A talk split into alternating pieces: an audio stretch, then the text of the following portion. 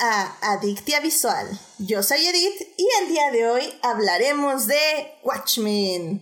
Para discutir, fangirlear, analizar y llenarnos de feels, está conmigo mm, Adolfo. Adolfo, bienvenido al programa después de 40.200 programas.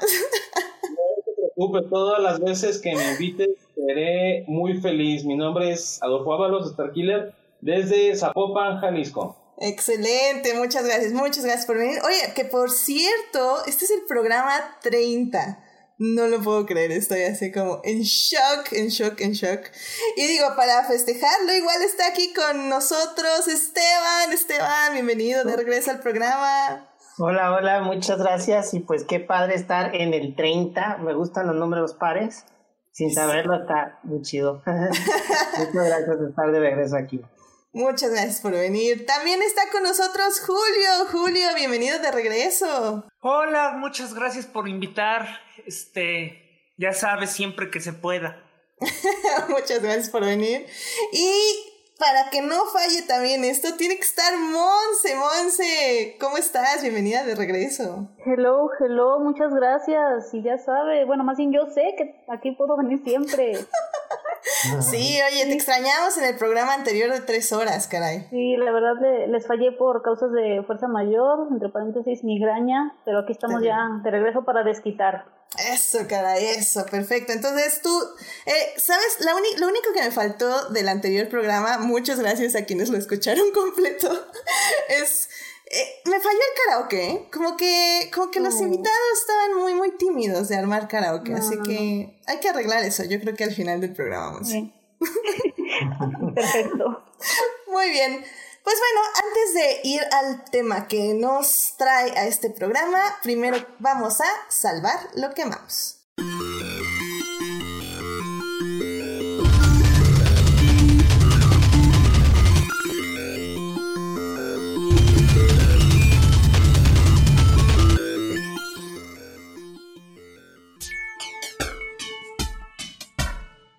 Pues ya estamos aquí en Salvando lo que amamos, la sección donde les compartimos algo que nos alegró el alma en la semana. Así que pues sigamos en este orden alfabético. Esteban, ¿qué te gustaría compartir con nosotros esta semana? Ah, muchas gracias. Pues mira, yo estoy bien contento que comenzó el béisbol, porque me gusta mucho el béisbol, me gustan mucho los deportes y ya estaba contento con la Fórmula 1 eh, y entonces ahora pues un poco más con, con esto, con el base, sí, pues la Fórmula 1 yo sé que a ti también te pone contenta.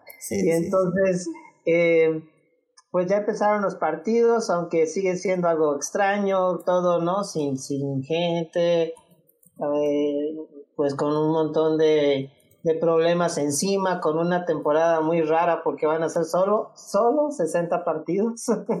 Oye, y bueno, quiero interrumpir rápido, espero que no, pero ¿viste lo que pasó hoy?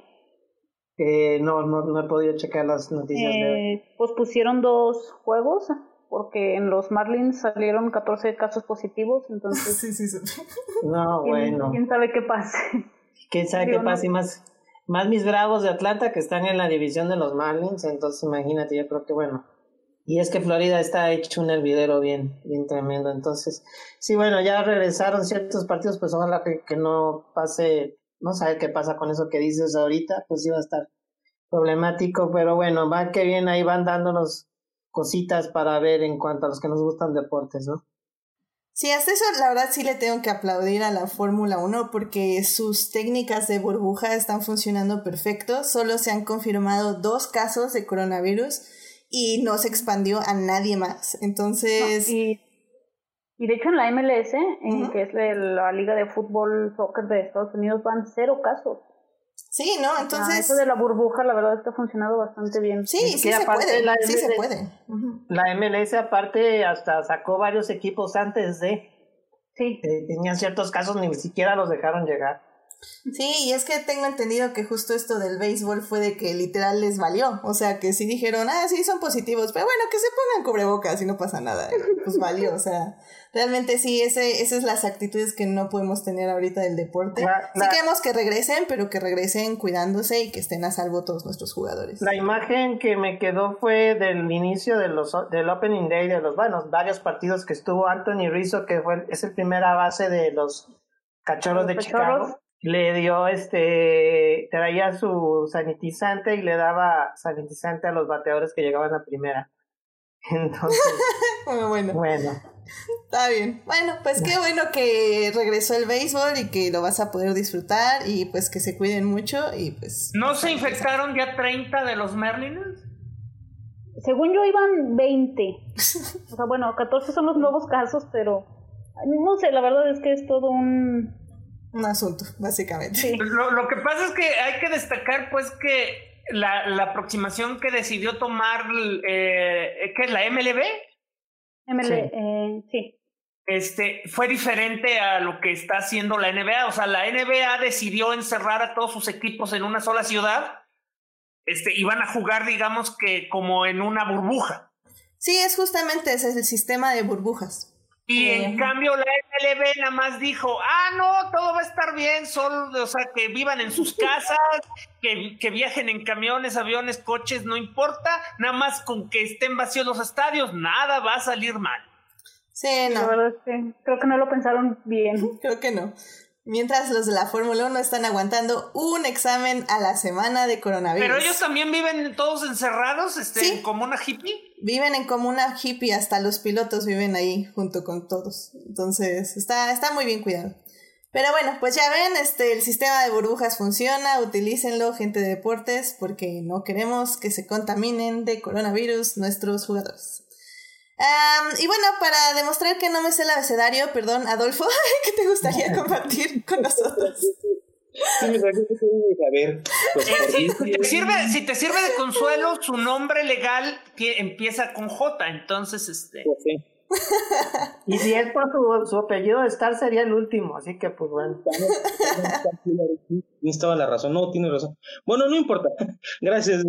Pues mira, este, respecto a mi, resalvando lo que amamos, este, mm, pues no tengo mucho que platicar, pero bueno, yo nunca había literalmente salvado un animalito. Eh, me tocó salvar un gato eh, hace un cuestión de unas dos, tres semanas, eh, yo nunca había considerado jamás salvar un animal y menos un gato, pero pues ahora sí que gracias a mi esposa y mis hijas, pues ya estoy cambiando un poquito mi, mi manera de pensar y pues aún sí el animalito pues desafortunadamente no sobrevivió porque ya estaba muy lastimado por la calle y por pues varias situaciones, pues desafortunadamente por eso, pues, pero quiero creer que pues, en algún momento el animalito se sintió acompañado por mí y le di pues aunque sea un poquito de amor y, le pude demostrar un poco de humanidad y pues eso me lleva a creer que pues a lo mejor no es la última vez que intento salvar animalitos. Este, sí se siente feo, este, pero pues bueno, ahora sí que tu, tu alma y tu corazón es lo que también está salvando un poquito ahí, el mostrar un poquito de humanidad.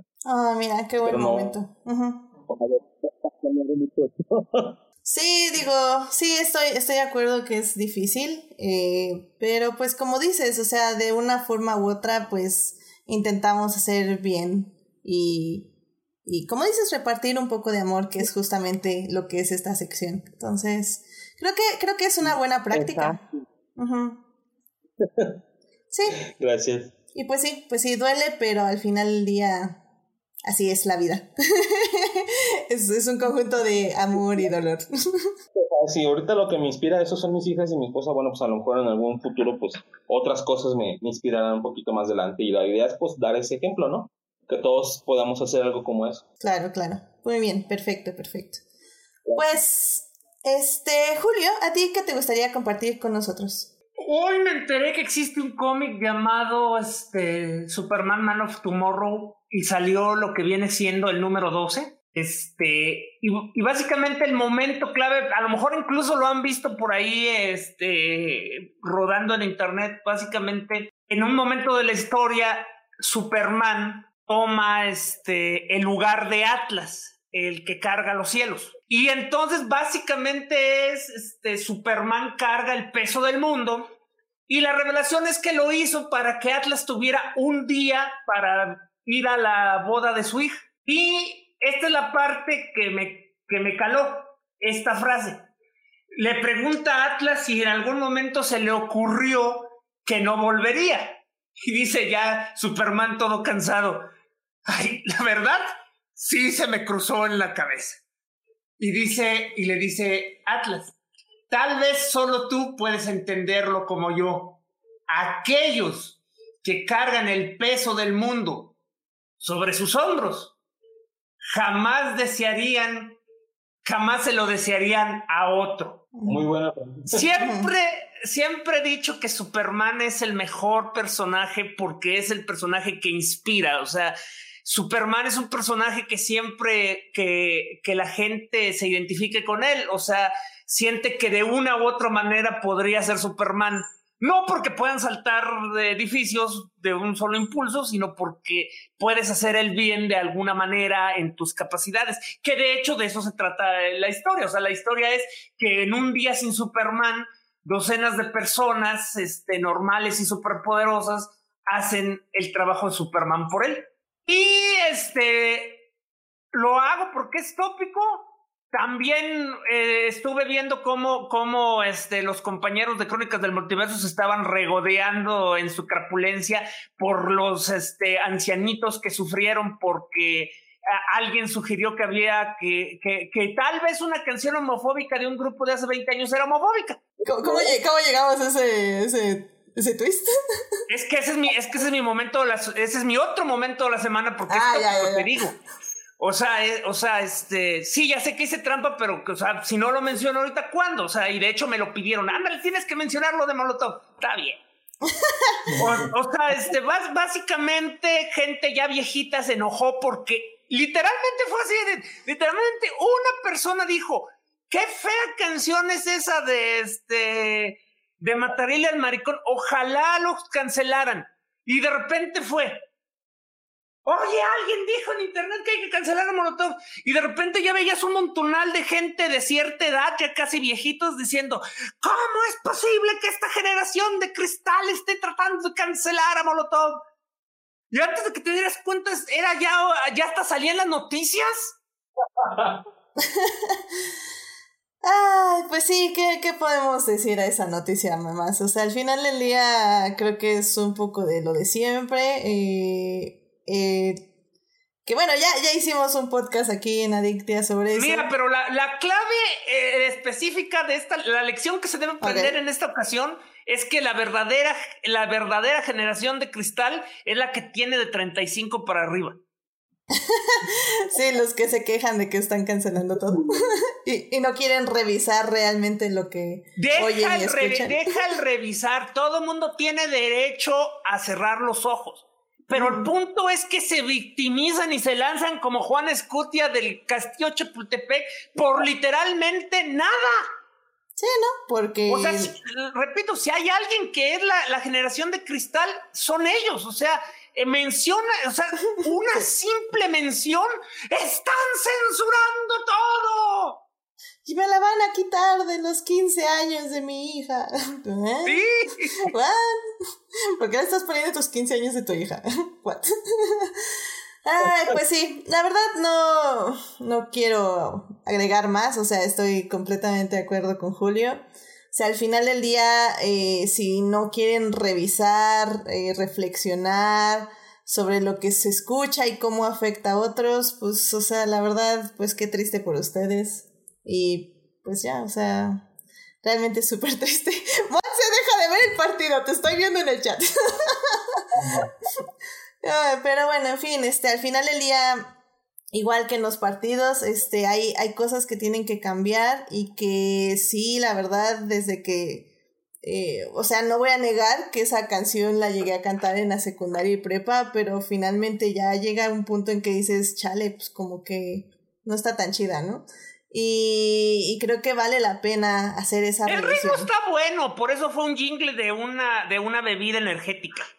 Sí, sí, sí, y, y funciona, o sea, funciona, pero creo que sí es un poco ingenuo que que Molotov diga que... Bueno, no sé si Molotov lo dijo. Eh, Molotov lo dijo, pero en una entrevista de hace como... 40 años, sí. No, no, no tanto, como de 7 años. Porque además, eso es algo bien particular.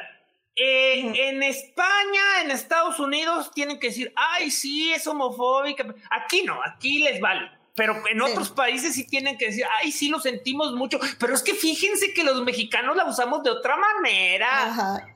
Y digo, y también, o sea, lo Café Tacuba lo hizo en su momento y ellos ya no tocan ingrata. No quiere decir que la policía de lo que le llaman políticamente correcto, comillas, comillas, va a ir a sus casas y les va a romper los discos de Café Tacuba. O sea, escúchenla si quieren, pero al final el día que el grupo revise y diga, ok, sí, esto está, estaba mal y estaba mal enfocado y se puede tomar como una malinterpretación, malinterpretación es válido y por eso vamos a dejar de cantarla.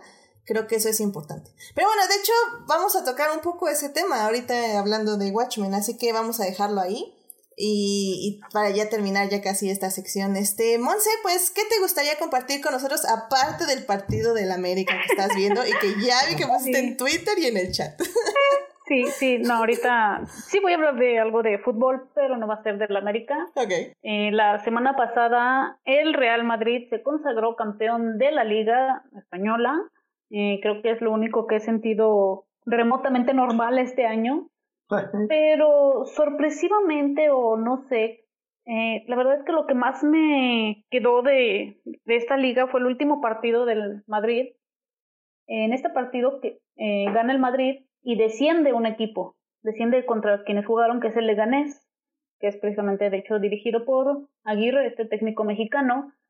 Y en cuanto termina el partido, eh, el capitán de, de, Leganés, este equipo que desciende, es Unai eh, Bustinza, por si alguien me gusta después buscarlo, eh, viene y da un discurso entre lágrimas que yo dije, wow, de esto de esto se trata y justo de esto se trata salvar lo que amamos, porque hay que rescatar estos momentos.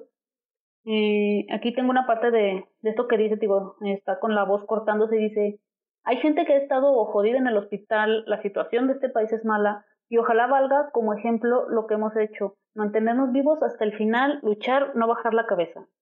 Y la verdad es que sí me quedo mucho con eso, porque eh, yo he tenido ya familiares con esta enfermedad. He, visto ya eh, en la semana la mamá de una amiga eh, falleció, entonces sí creo que eh, estas son las cosas donde dices, el deporte es algo más, ¿no? así como dice este chico, ellos lucharon hasta el último minuto, literal, estuvieron cerca de salvarse. pues ahora sí que hay que luchar nosotros todos hasta el final. Y la verdad es que si pueden busquen ese discurso, con 30 segundos si acaso, pero sí vale mucho, mucho la pena verlo. Lo pondré en la página y en el Facebook para que puedan verlo y para que eh, lo tengan más a la mano. Um, y pues sí, creo que me quedo con, con lo que dices, Monse, eh, de que al final del día el, el, deporte puede ir mucho más allá. Y pues la verdad es que ni siquiera estamos, eh, esta pandemia nos pide mucho, creo que, o sea, bueno, sí nos pide mucho, pero Creo que entre lo más fácil no es matar zombies ni vivir comiendo ratas, es realmente usar cubrebocas, distanciarnos y, y ayudar a la gente que más lo necesita, que creo que en teoría no debería ser tan difícil, pero por momentos parece que lo es. Pues bueno, sí, pues, pues sí.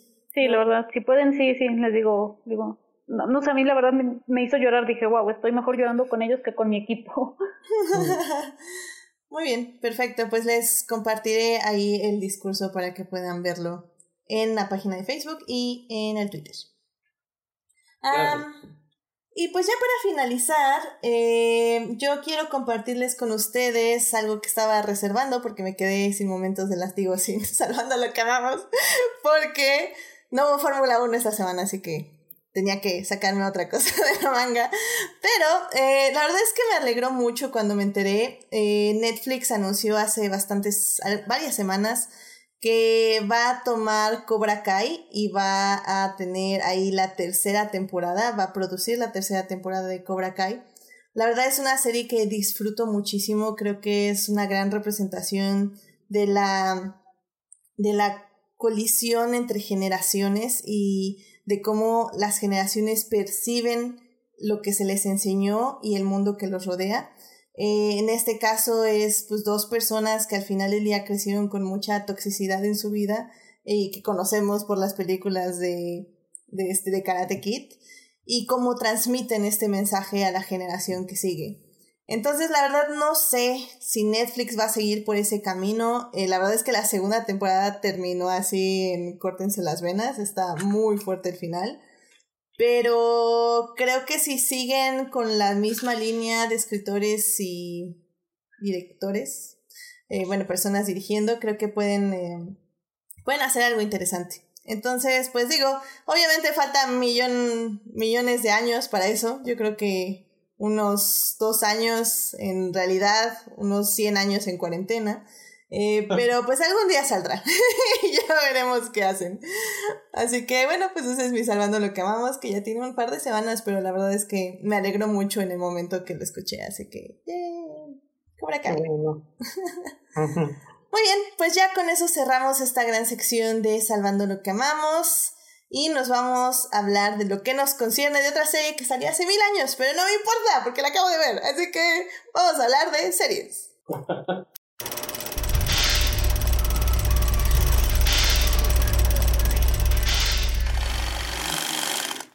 Muy bien, pues ya estamos aquí para hablar de series. En esta ocasión vamos a hablar de la serie Watchmen, una serie producida por HBO.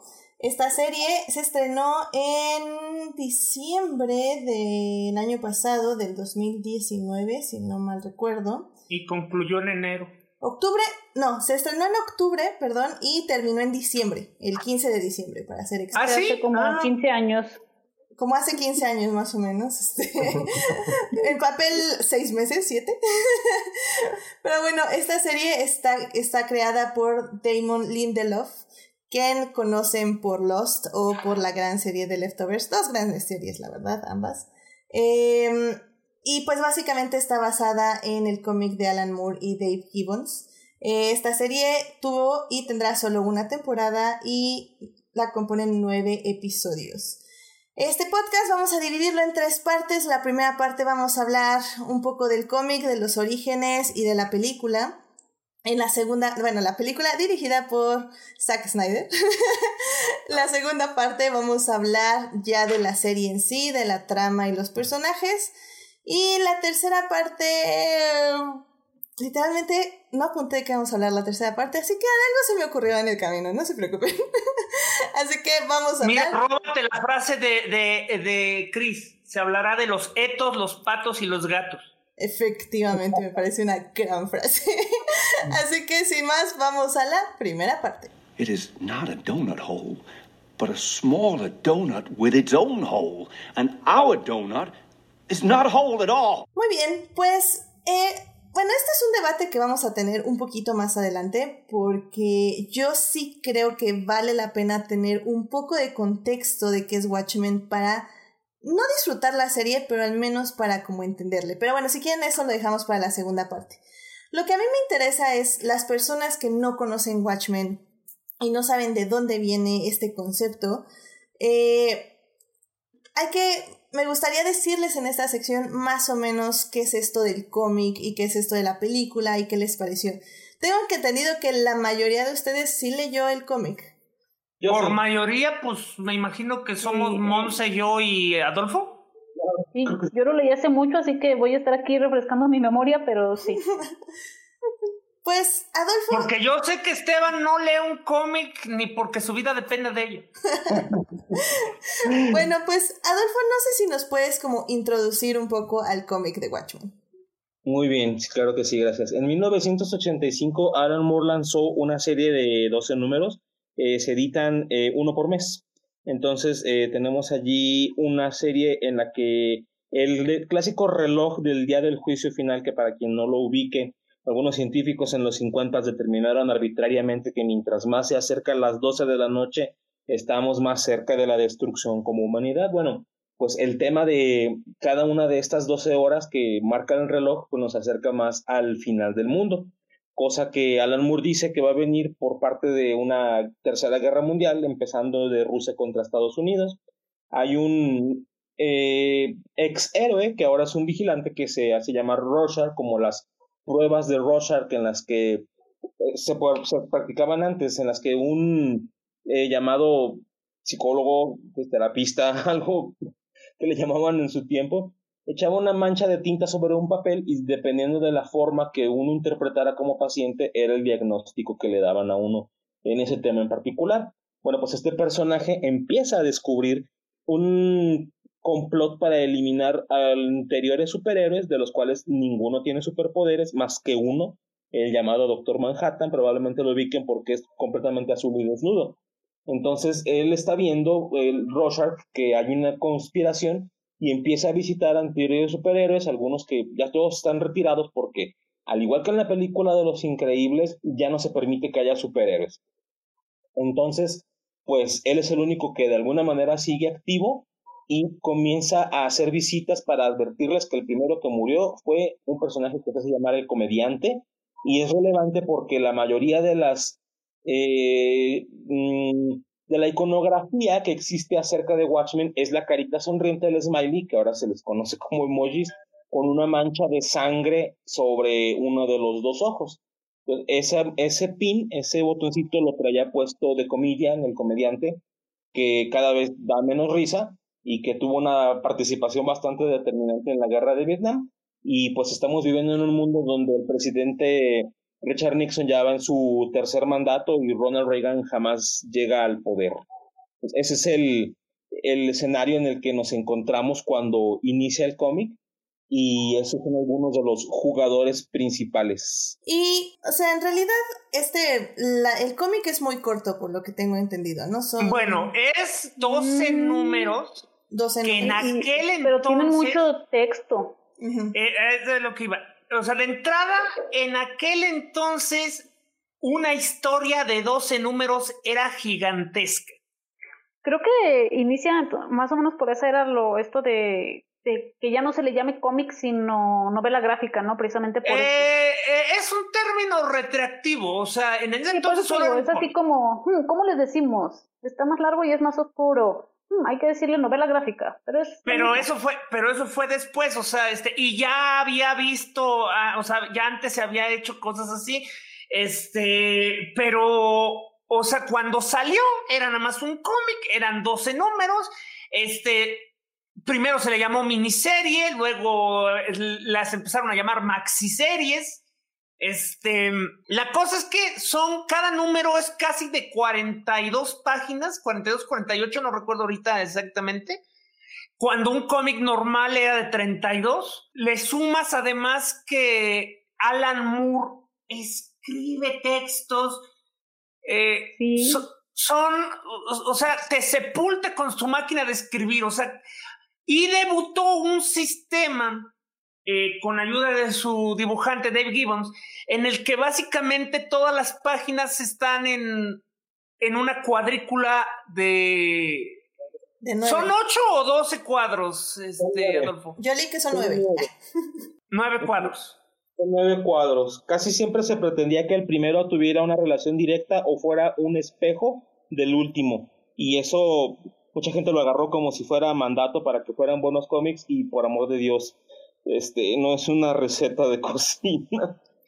Es que se volvió muy influencial y todo mundo quiere copiar a Watchmen. O sea, si, te dicen que Watchmen es uno de los cinco cómics más importantes de toda la historia, no están exagerando. O sea, este fue muy importante, es muy influencial. Pero es curioso la historia en sí de cómo se creó. O sea, este, originalmente eh, de ese cómics eh, para el momento en que se crea este cómic, había, acababa de ocurrir lo que eran las, estaba planeando hacer lo que iban a ser las crisis infinitas. Y eso era, y eso iba a ser este, que iba completamente a rehacer la continuidad de DC. Y entonces se le, se le pidió a Alan Moore que se hiciera cargo de introducir, reintroducir a los personajes de Archie Comics que, había que, eh, que habían comprado la licencia para usarlos. Los personajes de Archie Comics, ya nadie recuerda que Archie Comics hacía este, superhéroes, pero empezó haciendo superhéroes. Y esos, super, y esos superhéroes incluían a The Hangman, este... La eh, pregunta de Question. mm, ¿Eh? The question, the question es No, básicamente... no, no, no, no, es que espérate, te estoy hablando de Archie por una razón. De Archie, el escudo, la mosca, todos esos. Hangman, este, todos esos, eh, como a mitad de la, o sea, todavía, todavía Alan no estaba escribiendo el cómic, pero ya tenía eh, diseños y una idea base. Le dicen, oye, ¿qué crees? Ya no vamos a introducir aquí a los personajes de Archie. Mejor te vamos, mejor te vamos a, hazte cargo de introducir a los personajes de Charlton. Charlton era otra empresa que esa sí la compró totalmente DC. Y este, y entonces Alan Moore se da vuelo. Ciertos elementos de lo que, de lo que hizo con Archie se quedaron, y así es como se crea el personaje de Hood Mask. Este, Ah, Hooded Justice. Hood de Dutch Justice, o sea, la, la justicia enmascarada es básicamente este Hangman. Y eh, todos los demás personajes los va. eh, son personajes eh, que existen en, en, en DC, de hecho, o sea, porque son parte de DC. O sea, Doctor Manhattan es este Capitán Atom. Eh, Silk Spectre, pues podría ser eh, Nightshade, pero la verdad parece más una este, Black Canary. El Rosarches Question y este y Night Owl es este es. Blue Beetle. Ah, Blue Beetle. El, el comediante viene siendo este un personaje llamado Pacemaker. La cosa es que una vez que está introduciendo estos personajes, lo está haciendo como los personajes de Charlton, la historia se vuelve muy oscura, muy adulta, eh, comillas, comillas, y al final de se dice, oye, no, esto no va a funcionar como una introducción, así que pues ya, hazla como la estás haciendo y crea nuevos personajes. Y así se crean estos pastiches. Y básicamente esto es más importante que la Guerra Fría o, o, eh, o si los superhéroes no este, son o no son, no están o no están este, prohibidos. Toda la idea de Watchmen era que Alan Moore odiaba a los superhéroes y le quería mostrar al mundo que los superhéroes son unos degenerados. O sea, eso es lo que es Watchmen. Watchmen te muestra que ninguna persona sana se va a poner una máscara para andar combatiendo el crimen. O sea, quien lo hace tiene serios problemas mentales, eh, probablemente fetiches sexuales, y eh, lo más, y, y si continúa por ese camino, se va a transformar en un psicópata. Que es De exactamente. Uno de los personajes de la serie de televisión, eh, Adrian White, dice literalmente, las máscaras hacen crueles a las personas. No te adelantes, Adolfo. No, está bien, está bien. no, de, de hecho, sí, porque, o sea, al final del día eh, me, me llamó mucho la atención ver eso porque yo estaba, yo no he leído el cómic, eh, la verdad, la forma en que me acerqué yo a, a Watchmen es la película de Zack Snyder. ¿Por qué? ¿Por qué te odias, Edith? ¿Por qué? Porque en ese momento Zack Snyder estaba iniciando esta, esta ronda de ser el director aclamado por, por la crítica y los fans. La verdad yo no vi 300, demasiada testosterona para mí. Este, pero, pero sí había oído que era una gran adaptación y que estaba increíble y etc. Entonces, ver Watchmen sí fue algo que, que me planteé, o sea que sí dijimos, vamos a ir al cine a ver Watchmen. Perdón, ¿Mansi, ibas a decir algo? Eh, sí, no, pues este, más o menos que de hecho mi, mi acercamiento al cómic fue gracias a la película. Exacto, o sea, al final del día creo que para eso a veces sirven las películas. Personalmente no me sirvió a mí, pero, por ejemplo, Monse sí le sirvió. Sí, sí, Monse, wow. Mo- Monse nomás, Monse ya más está en el camino del bien. que por cierto, ¿cuándo se...? Ah, es la película del 2009. O sea, justamente ya cumplió Pero ya 11 que, años. ya que la mencionas, es o sea, me van a pegar en mi, en mi podcast si no, si no lo explico correctamente. La serie no tiene nada que ver con la película. El cómic no tiene nada que ver con la película. La película es una de las peores adaptaciones que existen en la humanidad. O sea, la, película es probablemente el más, es la, es la definición de lo que está mal con Zack Snyder. O sea, de algo lo copia visualmente. A eso iba, sí, lo eh, lo peor es que parece así como si lo calcara. Literal, copiando viñeta por viñeta. Los cambios que hace son el problema, pero como que lo calca tanto que le quita la humanidad, le quita los sentimientos a todos estos personajes. es que solo copia la forma, no el fondo. O sea, eh, y eso traduce cada uno de los trabajos de Zack Snyder, con excepción de 300, y voy a explicar por qué. Porque básicamente 300 es una fantasía infantil de testosterona y el señor Zack Snyder sabe, sabe traducir fantasías infantiles de testosterona, por eso le salió perfecta. Pero en el, pero en el pero en el caso particular de Watchmen, o sea, Watchmen es la síntesis de todo lo que está mal con él como director. O sea, toma algo, lo copia de manera perfecta visualmente y malentiende completamente el punto. O sea, nada de ninguna de las escenas y ninguna de las razones de la historia están ahí porque él no las entendió. O sea, el cerebro de Snyder es incapaz de entender lo visual y lo narrativo, solo puede entender una u otra, o sea, no puede entender la combinación de las dos. Adolfo, ¿tú, tú estás de acuerdo con este argumento? Por supuesto. Eh, una de las cosas que no hemos explicado de Watchmen, porque ha habido muy poco tiempo para eso, es que Adam Moore no solamente te llena de textos durante el cómic, sino después del cómic. Eh, y después de cada historia, al terminar el, el cómic, siempre venía un, un extracto y siempre era diferente. Uno de ellos era un, este, un libro acerca de aves, acerca eh, particularmente de un búho. ¿Por qué? Porque uno de los personajes es un búho. Otro es este, un tratado filosófico de si debería existir el Doctor Manhattan, como eso de si debería existir un Superman en las películas de Batman v Superman. Y dentro de esas cosas que Alan Moore nos retaca con muchísima información, es un cómic dentro del cómic que se llama Los cuentos del carguero negro, que básicamente es una historia acerca de cómo un hombre se ve eh, destrozado eh, por sus propios demonios mientras escapa de, de un barco y él se vuelve lo peor de la humanidad, aún sin proponérselo. Y es una cosa que saca Snyder simplemente por tiempo, porque no lo entendió, porque no quiso, no existe en la película. Es que es imposible de traducir en la película, como es imposible de introducir los libros de, de, de, los apéndices, como no es posible poner las, este, la biografía de Night Owl. O sea, todo eso no es posible porque está diseñado para ser un cómic, solo se debe leer. No se puede así que te pregunten de bote pronto, ¿qué cómic es imposible adaptar al cine? Yo pienso que es Watchmen. Sí.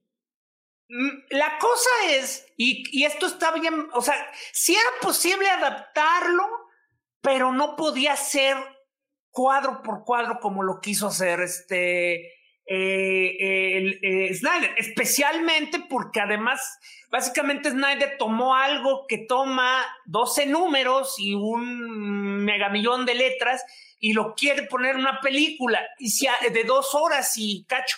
Y si además eso le sumas lo que digo, que Snyder no puede este, interpretar, o sea, Snyder ve algo y siempre entiende todo lo revés. Creo que debe ser una persona maravillosa porque estoy empezando a, convencerme que mientras más horrible es como persona, mejor es el director.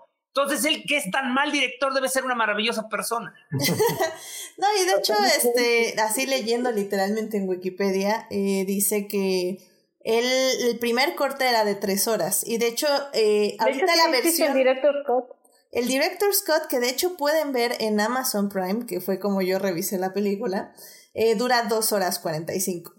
Entonces, eh, este guion que trató Zack Snyder también fue ya un guion tratado dos veces, tanto por gente que inicialmente lo iba a hacer la película, por la gente que trajo Aronofsky, que en cierto punto él también iba a dirigir esta película. Eh, entonces realmente creo que eh, es un guion tratado tantas veces de sintetizar y luego se sintetiza también en la sala de edición, que al final del día son eventos que ocurren, em, pues digamos que uno tras otro, pero como dicen, sin, sin mucho corazón, porque al final del día creo que a mí lo que me sorprendió de la película de Watchmen en su momento fue eh, lo visual. O sea, la verdad es que la secuencia de créditos fue algo que no habíamos visto hasta ese momento, como resumen en cinco minutos toda una historia, que en este caso son de los Minutemen, eh, los superhéroes de antaño, se podría decir. Eh, la secuencia inicial de la canción en cámara lenta, o sea, es algo que ya estábamos viendo, pero que estábamos viendo muy poco. Y que después de Watchmen, bueno, pues donde no lo veíamos, o sea, hasta en la sopa ya la comíamos en cámara lenta con música clásica de fondo. Entonces, creo que como siempre Zack Snyder sí tiene un aporte visual eh, que muchos van a copiar después, pero sí, es una película que mientras la revisaba, la verdad es que estaba yo adelantándole porque sí es, es, es pesada, o sea, no, no, no le siento ese corazón. No sé si tú la viste, Esteban, la película. Sí, sí la vi, pero como yo no conocía nada de nada, Igual que yo. Este, pues no me importaron muchas cosas. Eh, no es que te importes, ¿te gustó? Sí me gustó en el momento, tampoco me fascinó, pero pues me la pasé bien, pero de lo que me acuerdo más, me acuerdo más de la música que de otras cosas, ¿no? Porque me gustó cuando entró la, la canción de Jimi Hendrix, la de All Along the Watchtower, la música de los Smashing Pumpkins, que, bueno, la versión que ya de esta canción, eh, que usaron como tema. Entonces, pues este, creo que la vi una vez y ya, o sea, no, no fue así como que digas, quiero volverla a ver o algo así, para nada. Pero pues no le encontré tantas fallas como, como ustedes que sí conocen el cómic y todo lo demás. Por lo mismo, ¿no? Porque nunca había leído el cómic. Pero no se te hizo pesada, aburrida, pedante. No, no, no se me hizo o sea, porque, eh, porque es como decir, yo nunca he leído Superman y por eso siento que este que, que, super, que Batman v Superman es la mejor película de todos los tiempos. No, yo, yo la verdad concuerdo con Esteban. O sea, yo también cuando la vi en su momento me pareció interesante. Y sí, a mí también. Y bueno, de hecho, digo, por eso saliendo dije, a ver, ¿qué onda con este cómic? Ya después eh, fui, bueno, con los, estos 10 años, 11 que han pasado desde entonces, he ido formando un criterio diferente al de ese entonces, pero sí creo que en su momento fue una película eh, interesante y con una propuesta diferente. Y estamos hablando que 2008-2009 fueron los años que marcarían el futuro del cine de superhéroes, ¿no? Con Iron Man, eh, The Dark Knight y Watchmen. Y es que tú y yo, se la vimos bebés. Sí, yo, yo. de hecho, yo no había nacido. No, no sí, yo, sí, 15 años no es bebé. Para mí Zack Snyder se volvió pesado después. Este, en ese momento creo que, creo que más bien se la creyó, porque muchos empezaron a decir, y esto, si es verdad, ya eh, depende de lo que digamos aquí, pero empezaron a decir que era una de las mejores adaptaciones y que qué gran película, y creo que se la, se la creyó. Incluso Warner se la creyó y es por eso que le dieron todo el eh, universo La verdad, nadie sabe a ciencia cierta qué piensa Watchmen más allá de que le tiene.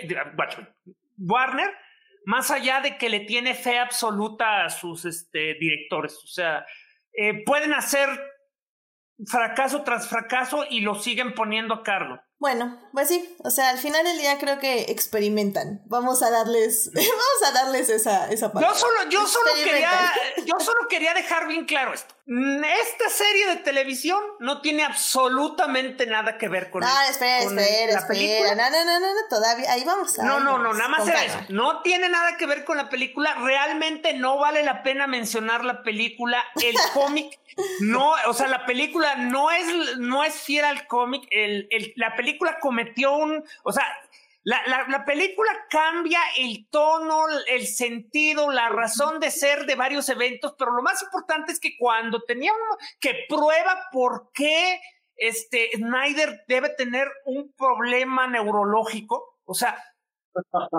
se negó, se negó a presentar el, el clímax del, del cómic. En el clímax eh, eh, eh, se descubre que, toda, esta, conspiración es resultado de las maquinaciones de Osimandias. Osimandias es el hombre más inteligente del mundo y llegó a la conclusión que la destrucción de la Tierra en la Tercera Guerra Mundial es inevitable. Para evitarlo, tiene que crear una falsa invasión extraterrestre y para eso, y para eso crea un calamar gigante. Eso, es lo mismo que pulpo. Creo que un biólogo estaría en desacuerdo, pero ok, sigue Julio, por favor.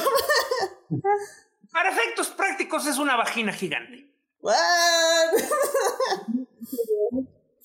Este, sí, porque así es como se ve una vez que explota. O sea, si, si tú ves la, si tú ves la escena una vez que ya se le partieron, eh, se partió este, en dos, eso es lo que se ve, o sea, no parece un calamar. Ok, ok, ok. O sea, porque esto es lo que ocurre. Lo que él hace es básicamente crear una vida artificial que solo puede existir como por minuto y medio y cuando muere, la explosión de su capacidad psíquica va a matar como a 10 millones de personas. Y eso es lo que hace teletransporta su calamar en, en, Nueva York, mueren 10 millones de personas y todo el mundo, literalmente todo el mundo, detiene lo que está haciendo, se firma la paz porque se están preparando para una invasión que nunca va a llegar. El señor Snyder dijo que era imposible filmar un calamar porque eso no es realista y cambió completamente la idea de la película. Eh, sí, y que lo que hizo básicamente es que vuelve al Doctor Manhattan esta amenaza extraterrestre, se podría decir, esta amenaza externa, donde todos los países se tienen que unir para combatirlo, básicamente. Lo cual no tiene sentido dentro de la misma película. ¿Por qué? Porque Doctor Manhattan es el único superhéroe sancionado por los Estados Unidos de Norteamérica. También tienen al comediante, pero el comediante es un agente secreto. Y, y, y, el, y el, ¿cómo se llama? Y el doctor Manhattan es su imagen pública. Entonces, si de un día para otro tú, Superman, empieza a atacar, sí, sí, van a decir los, los gobiernos de la Tierra. Si es cierto, Estados Unidos, te creemos que tú no tuviste nada que ver y nos vamos a unir para evitar esta invasión. En ese aspecto sí, tiene un, sí tienes un punto. Pero bueno, ya como para cerrar esto, la verdad es que eh, ok, sí veo el punto de Julio y estoy de acuerdo, pero creo que si quieren saber más o menos de qué va Watchmen, la película sí te ayuda como un punto de partida. porque en, dos horas, en dos horas 45 puedes ver más o menos de qué se trata, cómo va el asunto, quiénes son los personajes, etc. etc. Y luego, si gustan, ya pueden buscar el cómic, si les llama aún más la atención. Siempre digo, lo digo con todo, Puedes leer un libro y más un cómic en una hora y te ahorras la otra hora de ver una película mala. okay, pues Yo digo que puedes hacer las dos cosas para que sepas que la película es mala. sí, pero primero lee el cómic. Ahora, esto, esto es lo que quiero dejar claro porque son tres cosas muy importantes ya para entrar directo a la serie. Lo que hay que saber sobre el cómic es, Alan Moore quería que dejar bien claro que los superhéroes son perversos, depravados y, y, básicamente sucios. Eso es ser un superhéroe para Alan Moore. Dos, este, Curiosamente, la historia realmente no es sobre un misterio, realmente no es sobre superhéroes. La historia es sobre las relaciones humanas. Y número tres, este, los personajes que deben conocer para Watchmen son este Silk Spectre, o sea, Watchmen la serie, son Silk Spectre, Doctor Manhattan, Laurie, Doctor Manhattan y Ozymandias. Black, este, Jude Justice. Ah. Son, los son los únicos personajes que decidió este, retomar Lindelof. Todos los demás están inspirados en. Este, hay, hay tal vez una este, alguna simetría, pero tomó los elementos que quería agarrar y este y decir y, no y no decía tocar nada más.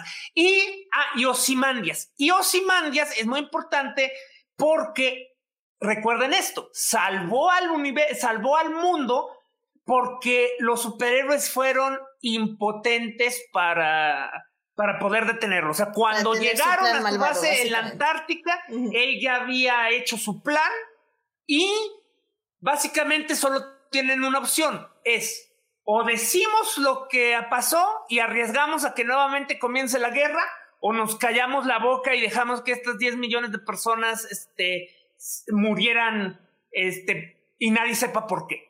Y decidieron de eh, matar millones para salvar billones.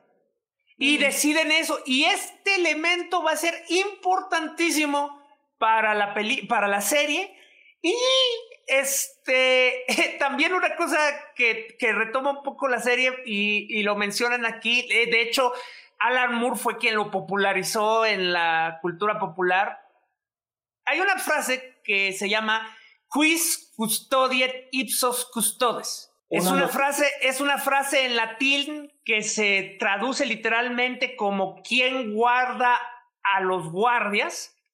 Y pues que, que, en inglés quedó como who watches, who watches the watchers, quién es, o who y o who will watch the watchmen, o sea, quién vigila a los vigilantes. Y suena bien padre y la gente usualmente la usa en el sentido de, este, de la policía o el ejército o los políticos o los, o los estados este, paramilitares, pero la realidad es que venía de una sátira y básicamente este, un rumano llamado Juvenal este, hacía referencia a la costumbre de pagarle a un guarura para que vigilara a, la esposa este, que no, este, que no le anduviera poniendo el cuerno al patrón. Y pues, o sea, y lo que Juvenal ponderaba es, y sí, que, y que evita que el guarura se acueste con tu esposa. sí, sí leí eso. Ah, efectivamente. Muy bien, pues yo creo que con eso pasamos ya a hablar de la serie. En el chat nos está diciendo Joyce que luego hablamos de, de que mucha de la obra de Moore es depravada y sucia. ok, eso definitivamente será tema para otro podcast. Uh.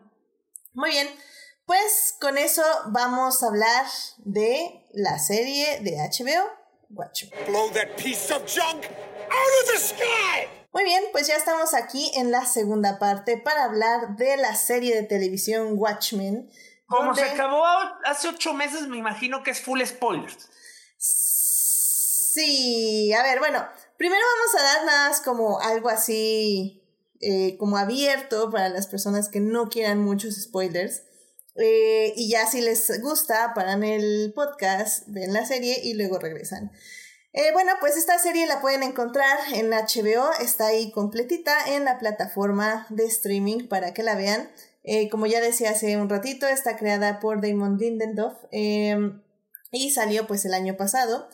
Eh, lo que es interesante de esta serie es que funciona como una secuela del cómic no, no funciona, es. Es una secuela del cómic. Esta serie transcurre, de hecho, 34 años después de los eventos ocurridos, es decir, de este evento donde el calamar gigante pulpo cae en Nueva York y mata a miles de personas. Millones. Eh, millones que Lindelof sí lo pudo hacer para televisión y Snyder no para cine. Ah, que sí, que, que por cierto eso se me olvidó eh, de, mencionarlo porque ya nos fuimos, pero eh, sí, efectivamente Snyder hizo eso porque pensó que el público no estaba listo, así como por ejemplo el presunto acusador sexual, este Brian Singer, pensó que no estábamos listos para los trajes de colores en X-Men. Eh, Snyder también pensó eso, que el público no estaba listo para que un calamar gigante cayera del cielo y asustara a todos los demás. Pero bueno, en este caso, eh, Damon Lindelof sí lo usa. Y, y bueno, a partir de 34 años después de este evento es donde empieza la serie. La serie se ubica en el pueblo de Tulsa, Oklahoma. Y pues tenemos a de protagonista a Angela Abar, que va a ser básicamente quien nos guíe durante toda esta serie. pues Esteban, no sé si tú quieras darnos así como eh, algo así rápido, sin spoilers, acerca de lo que trata la serie y de lo que nos va a hablar, básicamente. Perdón, bueno, empieza con, con esta situación que te ubica luego, luego como que vas a ver una historia de racismo, ¿no? Eh, y de, pues, este, cosas que ves ahorita con eh, la situación de Trump y todas estas este, cosas, ¿no? Junto, a mí me sorprendió mucho cómo empieza con esta situación que pasó precisamente en Tulsa en 1921 y que es tan surrealista que dices esto, pues no, o sea, que, que, es algo inventado, ¿no? Pero cuando te das cuenta que sucedió realmente así, este, te pone entonces en la situación de cómo esta policía se tiene que, eh, ¿cómo se llama?, disfrazar, eh, no pueden revelar sus, sus este, nombres, sus, sus identidades. Y pues conocemos a la que va a ser la heroína de, de la serie, que es una que se llama, le dicen la monja, ¿no? Sister Knight. Sister, Sister Knight. ajá. Eh, o sea, la mayoría de los policías nada más este, usan la iconografía, o sea, usan, usan máscaras amarillas que, que recuerdan a la cara feliz del comediante. Algunos policías que probablemente tengan el rango de detectives o sargentos tienen, digamos que, identidades de, de policías, o sea, conocemos a, digo, de identidades de superhéroes, conocemos a Sister Knight, Panda, este, Mirror Mask. Y, este, y bueno, también nos damos cuenta y que, la Jenny. que los supremacistas blancos están toman la, la, la, la, ¿cómo se llama? la filosofía o se quieren no nada más es la iconografía, de, de, de ajá entonces eh, traen ahí una onda con las este, lechugas bueno, todas estas cosas este, te, van, te van poniendo el asunto de que pues vas a ver una... No, oye, no hay ninguna onda con las lechugas tú. No, no eh, o sea, al final, el inicio eh, es como la tapadera que usan de, de los transportes. Ajá, y es cuando matan aquí a uno de los oficiales que es negro, ¿no? Entonces, este, bueno, ya te vas poniendo que estás, vas a vivir eso, vas a ver esta situación en este mundo alterno a nuestro, que es eh, que no tiene la tecnología que nosotros tenemos, aunque están en, el mismo año, ¿no? Es, que eh, tienen, es que tienen la tecnología de los superhéroes, o sea, porque eh, al final del día, Doctor Manhattan, y eso estaba en los cómics, Doctor Manhattan permitió el avance de la, de la tecnología en el mundo de los 60, o sea, eh, él, él, básicamente logró sintetizar las baterías de litio y hacerlas eficientes y económicas, entonces el mundo se electrificó más rápido. El Night Owl era básicamente un genio aeronáutico y creó un ovni, o sea, una nave espacial que sube, baja en vertical, su, su búho. Vemos, eh, de hecho, en el primer episodio que la policía tiene uno de ellos. Este, y ahí así, o sea, no está tan diferente, no, no, es, es, una, es una de esas extrañas eh, series que la tecnología es una mezcla de, de cosas muy avanzadas con, con, con, cosas retro. O sea, por ejemplo, algo que sería bien eficiente para la serie y que, es, y que la serie no tiene es que no hay celulares. Sí, que, tienes beepers, ¿no? En realidad, que para los beepers, cuando fue que los dejamos atrás nosotros? Entonces, este, eso es lo que a mí se me hizo súper interesante cuando lo empecé a ver. El primer capítulo me atrapó por eso.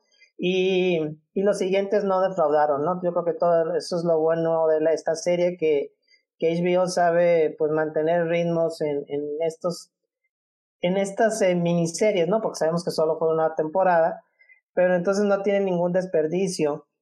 Eh, y, y, bueno, básicamente. No, no le daría todo el crédito a HBO. El único crédito de HBO fue dejar a Lindelof hacer todo lo que quisiera porque, desgraciado, o sea, fue un genio. O sea. No, claro que es crédito para HBO de dejarle que haga todo lo que quiera porque hemos visto que muchos estudios se meten con sus creadores. No, no por eso, pero a lo que voy es que no todas las series de, o sea, el, el nombre HBO no, no, no hace que algo sea perfecto, o sea, por, o sea, vean Game of Thrones. Este. oh. yo, sé que no, pero por ejemplo, cuando son miniseries sí les sale muy bien. Por ejemplo, a mí me gustó mucho Sharp Objects y, y se me hace que todo estuvo perfecta. Entonces, eh, eh, digo, eh, bueno, volviendo, es básicamente para mí fue cuando estás, estás preparado para ver una serie sobre el racismo y sobre todas estas cuestiones que vienen alrededor de. Claro. La, serie fue un golpe maestro en como 20 direcciones al mismo tiempo porque una de las primeras cosas que hace es hacerte creer que no iba a tener mucha relación con Watchmen. O sea, y uno decía, ah, está bien. Por eso yo de hecho recomiendo sinceramente ver la serie antes que cualquier cosa, porque te da muchos datos si conoces el cómic. Pero si no conoces el cómic, la historia es completamente entendible porque lo que te tiene que explicar te lo explica. Este, y todo lo demás, este, si no está, es porque no es relevante para la historia que tiene que contar. Y una de las cosas que probablemente hay que remarcar es que haber empezado con la matanza de Tulsa es revolucionario. O sea, este, literalmente la mitad de la población de Estados Unidos se enteró por primera vez de esa matanza viendo ese programa. Sí, de hecho yo sí leí que hubo un estudio de que decía que mucha gente no sabía de, de ese hecho histórico, eh, que desafortunadamente en las escuelas no se los enseñan a, a los niños y yo también fue básicamente ahí donde dije, esta serie va a ser más interesante de lo que esperaba, no, creo que va a tener todo lo que la película no, que precisamente era esa eh, humanidad, esa profundidad en los personajes y todo esto, y no nada más se iba a ver eh, bonito visualmente, ¿no? De hecho, de hecho, hay varias entrevistas este, donde justo este Lindelof dice que cuando se le acercan para tener, para proponerle una adaptación de Watchmen o algo de Watchmen, él, él dijo, bueno, pero ¿qué historia puedo contar con estos personajes? O sea, ¿cuál, justamente lo que ustedes estaban ah, diciéndonos del cómic en la primera parte del podcast, sobre la corrupción de los superhéroes, la corrupción del poder, cómo se manejan esos, estos sistemas de poder cuando las personas se corrompen detrás de las máscaras. Y él dijo, pues es que no, no hay otra forma de contar esta historia más que hablando del racismo. Porque, o sea, ya en ese momento, pues cuántos años ya llevábamos con Trump, pues yo creo que ya llevaban un año, un año y medio cuando tal vez les, le propusieron esta idea. Y, y lo que hace él es que junta grupos de escritores, eh, pues un grupo diverso de escritores, eh, mujeres, eh, de hecho hasta tienen aquí el porcentaje, creo que es literalmente mitad mujeres, mitad hombres, eh, de, de todos los, este, pues, de todos los backgrounds sociales en Estados Unidos. Y les dice, ok, o sea, esta va a ser mi línea, ¿qué va, ¿cómo vamos a contar esto? Y desde el inicio ya tenían varias propuestas y varios plot twists, se podría decir que ahorita vamos a hablar de eso, pero bueno, antes primero sin spoilers. Eh, porque si algo ha aprendido él es que las series tienes que saber hacia dónde van. Es algo que le ha ayudado mucho, yo creo que le ayudó mucho con Lost, el no saber a dónde iba, creo que fue lo que perdió un poco el rumbo de la serie. En The Leftovers, por ejemplo, no era tan necesario saber a dónde iba, pero eh, si sabía, no, es que ahí aprendió. Leftovers sabía exactamente a dónde iba. Sí, pero ahí lo principal era la catarsis de los personajes. No, y es que eso es lo que, fue donde aprendió en el guion a cómo sintetizar bien las emociones y expresarlas ante un público. Es, que depende mucho de a quién le preguntas. O sea, por ejemplo, ya has tenido aquí a Héctor en el podcast. O sea, Héctor es de los que creen que Lost nunca perdió el rumbo, solamente que la gente se. Nunca, no lo perdió que la gente se dejó llevar por el misterio. Entonces, lo que aprendió de Lost y aplicó en Leftovers era que tenía que dejar bien claro que el misterio nunca iba a ser la prioridad. Exactamente. Sin embargo, donde nos, donde, y yo por eso la considero la mejor serie que ha hecho, lo que hace con Watchmen es que con Watchmen ha madurado tanto que ya puede hacer las dos cosas. Puede presentar un misterio, revelarlo y además enfocarse en las relaciones de los personajes. Efectivamente, sí, creo que la verdad, eh, al final del día creo que sí, y estoy de acuerdo contigo, es, una, es su mejor obra hasta el momento. Eh, y es justamente por eso. Eh, y bueno, como les decía, entonces al final, finalmente lo que les dijo a sus escritores, vamos a enfocarnos 100% en, en la idea, bueno, no en la idea, en el hecho de que existen supremacistas blancos, de que se manejan de esta forma, de que hay personas eh, racistas y de que se expresan de estas otras formas. ¿Y, ¿Y qué pasaría si en este mundo de Watchmen estas dos poderes en cierta forma, se confrontan de formas corruptas detrás de una conspiración. Y eso es básicamente lo que pasa en Watchmen. pues miren, estoy pensando que esta segunda parte hablamos completamente sin spoilers y nos pasamos ya a la tercera parte para discutir los puntos claves de la serie. Eh, Adolfo, tú no sé, eh, ¿a ti qué te pareció la serie mientras la ibas viendo así sin, sin spoilers? Sin spoilers te puedo decir que eh, yo soy una persona que toma las cosas sin analizarlas demasiado. Eh, a lo largo de mis años en el podcast de, de Julio y Héctor, pues he visto que ellos todo lo, lo analizan de inmediato, pero yo no puedo hacer eso, como que me salgo. Entonces, el misterio de uno de los personajes principales, Osimandias, pues verdaderamente, aunque me dejaba perplejo, dije yo, pues sigamos, ¿no? O sea, no me voy a regresar a ver puntos de argumento, no me voy a regresar a analizar este, situaciones, diálogos, simplemente dejé que fluyera y no la vi de golpe, la vi según iba saliendo. Entonces, cada vez las sorpresas fueron mayores y el payout, o sea, el, la recompensa emocional, el último episodio fue así, eh, 30 o 40 minutos de, de, de estar yo en un estado de alerta continua porque me pareció simple y sencillamente genial todo lo que iba pasando. Sí iba yo al tanto de cómo la gente se quejaba de que era un programa completamente woke, donde los negros son buenos porque son negros y los blancos son malos porque son blancos. Y así de, oh Dios, ok, entonces este es un buen programa si los malos se quejan.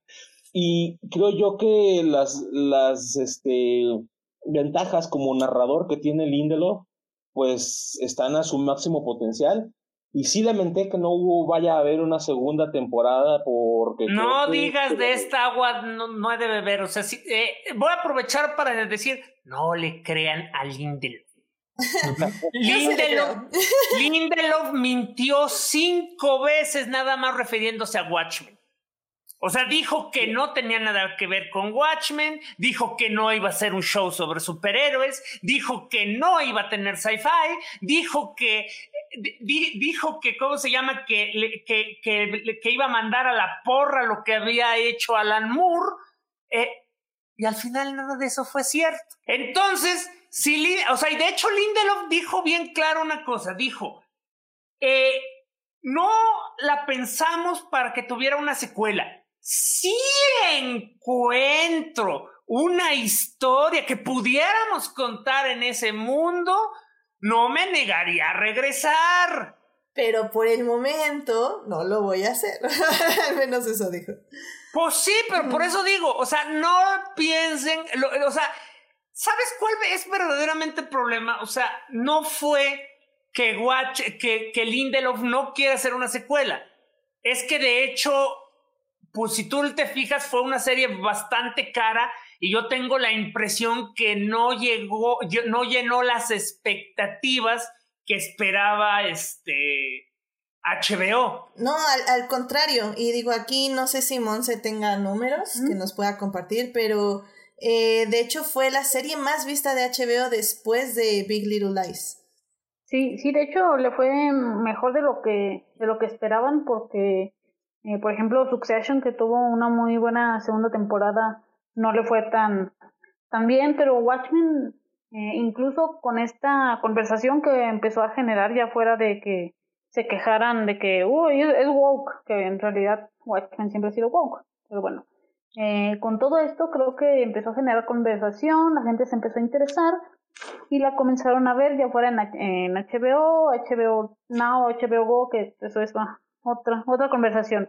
Pero, pero sí, la verdad, creo que fue sorpresa para todos porque eh, creo que ya dijimos que, H, eh, que Watchmen no es para, para todos y se hace un poco pesado, ya sea el cómic, la película y, y la serie a mí, incluso a mí me, me sorprendió, porque no había visto el tráiler, hashtag no ven trailers. Gracias, Monse.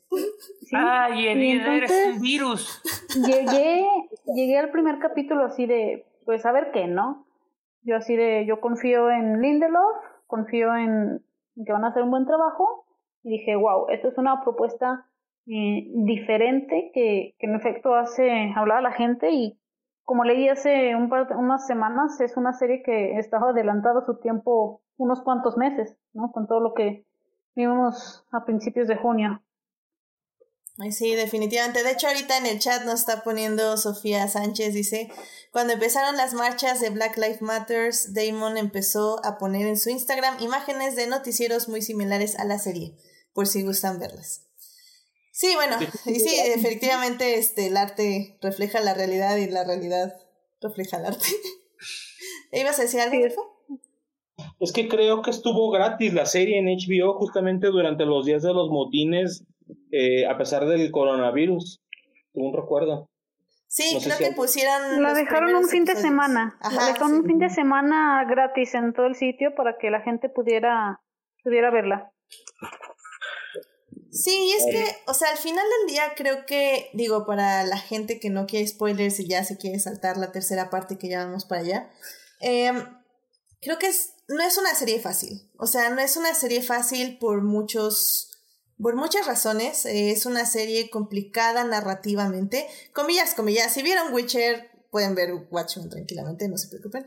Este, eh, eh, pero tiene muchísima más. No, si vieron Witcher, por favor, olvide, el, borren todo ese, todo, todo, todo, todo su disco duro, eh, dejen espacio porque no solo van a disfrutar Watchmen, a esa sí le van a entender. Exactamente, es que al final del día eh, narrativamente y recuerden, está no es porque Witcher sea compleja, es que Witcher está mal hecho. Eso sí, sí. pero bueno, eh, la estructura de Watchmen es súper interesante y ahorita la vamos a discutir ya más con spoilers. Pero al final del día sí es una trama pesada, porque efectivamente estábamos hablando de racismo, estábamos hablando de supremacismo blanco. Y si bien se diluye, o bueno, más bien no se diluye, se oculta entre la ciencia ficción y algo así, realmente no se oculta, realmente siempre va a estar ahí. Y, y, es un discurso interesante que va a tener muchos matices porque a pesar de que por lo que escucho todos decían que blanco malo, negro bueno, realmente la serie tiene muchos matices y tiene muchas preguntas y muchas inquietudes que se puede hacer uno en un discurso, eh, en una narrativa, en un guion de este tipo. Entonces al final del día creo que es una serie que vale mucho la pena que chequen, que vean, eh, que disfruten no la recomiendo en maratón. Yo vi dos episodios por día y creo que estuvo bien. Sobre todo como para digerirla y para saborearla. Em, supongo que todos ustedes la vieron uno por semana, ¿no? Así es. Incluso si pueden eh, googlear algunos de los eventos históricos, porque eh, yo estuve investigando y son muchas cosas, no nada más lo de la masacre de Tulsa. Eh, y sí, se nota que Lindelof sí que le, le estudió mucho. Sí, y digo, había, justamente estaba hablando con mi prima, este, hace una semana, estábamos viendo Candyman, eh, la, el, la película original, y, y justo hablábamos de, de qué tanto se puede separar, o bueno, por qué no debemos separar el arte y la, eh, de la historia y de la política. Y, y este es un caso muy claro, o sea, al final del día eh, lo que está haciendo Lindendorf no fue inventarse cosas porque al final del día dijo, es que esto existió, o sea, no necesito inventarme nada porque esto está en la historia. Y, todavía. sí, y, ahorita está en la historia, está pasando de la historia. ¿Perdón? Se inventó cosas. Claro, pero al final del día, o sea... Y, se, y se las inventó con un propósito. Exactamente. Eh, pero a lo que, pero es que, es que eso literalmente no tiene sentido. O sea, no pues, no, no entiendo siquiera por qué hay un debate.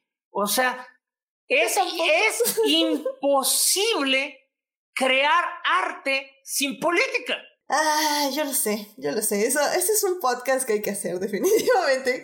Que no, igual yo no entiendo por qué existe el debate, pero en fin. Sobre todo cuando, cuando ves. Eh, o, sea, es, que, eh, es, que, por, ejemplo, estábamos hablando eh, específicamente. Quiero crear historias simples. Yo no le quiero dar ningún mensaje. si tú pones que una persona se robó un banco y se sale con la suya, tu mensaje fue el crimen sí paga. Si tú pones que una persona se robó un banco y es atrapada, el mensaje es el crimen no paga. Ya ahí estás dando un, un mensaje político. No, y es que, por ejemplo, en este caso, y lo digo por si alguien de nuestros escuchas duda de por qué es importante la política, digo, bueno, sí, la política en el arte. Eh, estábamos hablando específicamente de este eh, corto animado de Candyman. Y, y, ella no entendía por qué nos deprimió a mi papá y a mí cuando lo vimos. Y es que le dije, bueno, eh, dice, es que está bonito y está padre. Le digo, sí, sí, está muy bonita la animación, está padre. Le digo, pero sí sabes que todo lo que pasa en ese corto es real. Y dice, ¿cómo que es real? Le digo, sí, o sea, y le empecé, y le envié, creo que nada, la entrada del niño de 14 años que condenaron a la silla eléctrica por matar dos niñas. Eh, bueno, porque lo acusaron de matar dos niñas. Y dice, no, pues no, entonces esto sí está fuerte. le digo, sí, o sea, al final del día, el terror, el verdadero terror del corto, no es las imágenes que están, te están poniendo. O sea, las imágenes como simple imagen sino el contexto detrás de estas imágenes y lo que estas imágenes significan. Y es lo mismo aquí, el terror que siente eh, este personaje inicial que nos presentan en el masacre de Tulsa y todo lo que viven eh, todos los personajes alrededor de esto es, es algo basado en sentimientos reales y en situaciones reales. Que sea real 100% o no, pues ya eso tenemos que verlo y analizarlo como dice Monse, pero al final del día está basado en Mira, La, la cosa es que es real y ese es el punto. La gente que se enoja es la que no le gusta que le recuerden que eso existe en el mundo. Exacto. O sea, cuando se quejan, es que ya estoy harto de estos woke social justice warriors que me empalagan su, sus cosas en mi, en, mi, en mi entretenimiento pueril. Déjenme mi escapismo en paz. Y eso tendría sentido, no sé si hablaras de Gasparín. Y ahora sí estamos hablando del sentimiento del amor. Oye, Déjame de Gasparín, pero, o sea, ven Watchmen y, y una de las cosas que dejó bien claro es que la gente que se quejó sobre esta serie leyó Watchmen, pero realmente no leyó Watchmen. Eso es decir, porque en realidad Watchmen y vamos, cualquier cómic, cualquier historia de cómic siempre son muy políticas. De hecho, se viene la gran oleada precisamente en la Guerra Fría, ¿fue? ¿En cuál? Sí, ¿no? Fue la eh, Guerra Fría. Bueno, lo que pasa es de que siempre fueron políticos. Estamos hablando de que su, este, Superman es un social justice warrior literal. O sea, surge y lo primero que hace es, es eh, meterse a una, a la, irrumpe, o sea, irrumpe en la casa del gobernador y le dice, tengo esta confesión firmada, eh, este, que obviamente obtuvo de manera ilegal, en la cual una persona confiesa haber hecho un crimen y necesito que detenga esta ejecución ahorita. Y lo hacen, o sea, le salva la vida a un inocente. Luego va y golpea a un marido golpeador. Y después el cómic, porque solo era de ocho páginas, termina con él secuestrando a un senador de los Estados Unidos que recibió un soborno. Eh, un año después está saliendo Capitán América y literalmente está golpeando en la cara a Hitler. Y Estados Unidos no había entrado a la guerra. Jack, Jack Kirby, de hecho, recibió amenazas de muerte del partido nazi americano. O sea, siempre han sido políticos y siempre han sido este, social justice warrior. Y por alguna razón la gente no sabe eso o, no, o, lo ha borrado sistemáticamente su memoria cuando habla de superhéroes. Mira, en el momento que el cantante de System of a Down dijo que que esas cosas de las marchas y eso estaban muy raras, fue cuando dije, no, pues ya. Digo, bueno, un integrante de System of a Down dijo eso y dije, no, pues no, ya, o sea, si el, si el integrante de System of a Down no entiende el concepto de System of a Down, eso es un problema. Es como, los fans, es como los fans de Rage Against the Machine que estaban enojados porque sus canciones, porque encontraron una canción que hablaba de política. Exactamente, pero bueno. Eh, bueno, pues yo creo que con esto terminamos esta yo, sección yo quiero dar más una cosa que se te pasó para, para, para la gente sin spoilers. Ok, viene. Es que básicamente esta serie yo creo que sí es digerible. O sea, yo creo que es una serie que trabaja a un tiempo muy suave, o sea, la, la, serie no cobra sentido hasta el episodio 4, pero cada episodio es completamente entendible. Eh, la, cuando ya todas las piezas empiezan a, a caer, te quedas... ¡Uh! Y, y, dices, esto es genio puro y cada revelación te das cuenta que estaba ahí desde el primer episodio, el segundo episodio, el tercer episodio, o sea, y cada frase, cada cosa que se dijo encaja como rompecabezas y te das cuenta que todo estaba planeado. Y sin embargo, reitero, es muy digerible, o sea, narrativamente no es particularmente compleja. Siento yo que lo que puede ser pesado es tomar, en, eh, reconocer los elementos este, eh, de bien contra el mal, porque la serie sí te presenta eventos muy crueles y te trata de explicar por qué ciertos personajes tomaron las decisiones que tomaron y esas decisiones los llevaron a la violencia. Sin embargo, al final del día sí deja claro qué personajes son los héroes y qué personajes son los villanos y creo que era por el bien de la serie, por los temas que tocó, que no hay villanos redimibles. O sea, los que son villanos llegan un momento en que cuando se quitan su metafórica máscara revelan que son malos, malotes de Malolandia y no tienen ninguna otra justificación. Cuando tratan de dar su justificación te das cuenta que es un discurso hipócrita y este y, y caricaturesco como en la vida real. Este, y para mí eso se me hace muy padre. El mayor problema que yo tenía con la serie al mero comienzo era que básicamente estaba presentando la brutalidad policíaca como los héroes. Y yo dije, ¿y cómo se va a zafar de eso? Yo también pensé eso. y una vez que se zafaron de eso, o sea, o sea, me quedé así en, en slow clap diciendo eh, Lindelof magnífico bastardo. Y esta serie tiene para todos, o sea, porque esta serie es un misterio, es un, es un crimen, es un misterio de un crimen. Esta serie es una historia de superhéroes, esta es una serie de ciencia ficción. O sea, en, o sea, tú no lo esperas, pero cuando llega la ciencia ficción te quedas, ¡guau! Y la ciencia ficción tiene tanto sentido como todo lo demás, pero, pero probablemente lo más importante es que es una historia de amor. Una historia de amor que literalmente dura 100 años y atraviesa varias familias. Mejor, mejor explicado no, no se puede. Véanla, o sea, por lo menos denle una oportunidad. Yo sí siento que es una serie para todos, traten de verla, porque tiene algo que, que, que resuena de maneras distintas en personas distintas. Sí, yo no estoy segura si diría que es para todos, pero, pero sí estoy de acuerdo que vale la pena darle la oportunidad. Porque sí, sí, sí es una obra de arte bastante superior. Eh, y bueno, nada va a ir tomando más relevancia conforme pase el tiempo. Estoy de acuerdo. Marquen mis palabras y también las de Edith va, se va a convertir en un referente cultural. Exactamente, y digo, y tiene grandes actuaciones, nada más para terminar, tenemos a Regina King como la protagonista, está Doc Johnson, Tim Blake Nelson, Aya Abdul Martin. El grandísimo Jeremy Irons. Jeremy Irons, este...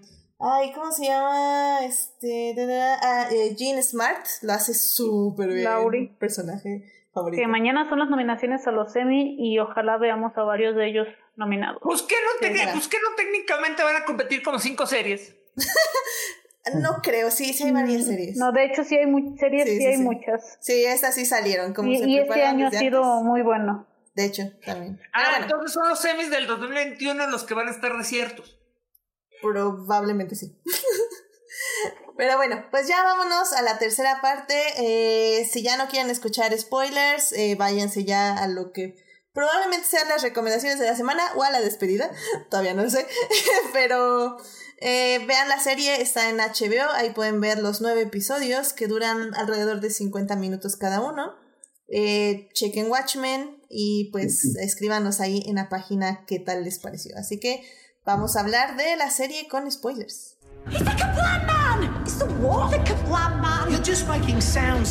Muy bien, pues ya estamos aquí para hablar de la serie con spoilers.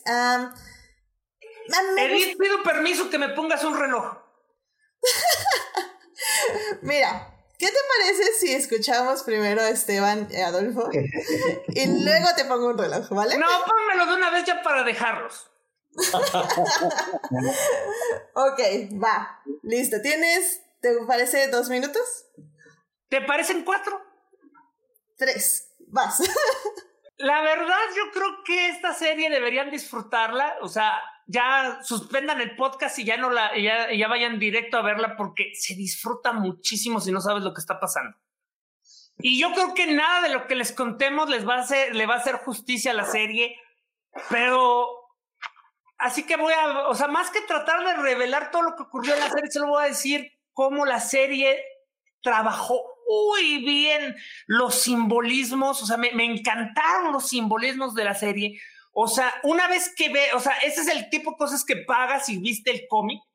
Cuando ves que acaba el primer episodio y te das cuenta que es exactamente la misma secuencia del primer título de Watchmen, pero al revés. O sea, el cómic de Watchmen empieza con un asesinato y, y termina este y, termina con un este misterio. Y aquí, y aquí inicia al revés, empieza con un misterio y termina con un asesinato. Este, y el resto de la serie es eso, o sea, de nuevo, regresando al primer episodio, el personaje es un niño y básicamente atestigua la matanza de Tulsa y es el origen de Superman. O sea, sus padres lo meten en una canasta y lo envían eh, esperando que esté a salvo en una, en una camioneta. Es el último sobreviviente de su pueblo. Y una vez que, o sea, y, y, los actores son maravillosos. O sea, yo sabía que ese sheriff era malo. Porque, si no, ¿por qué lo mataron? Tenía que haber una explicación.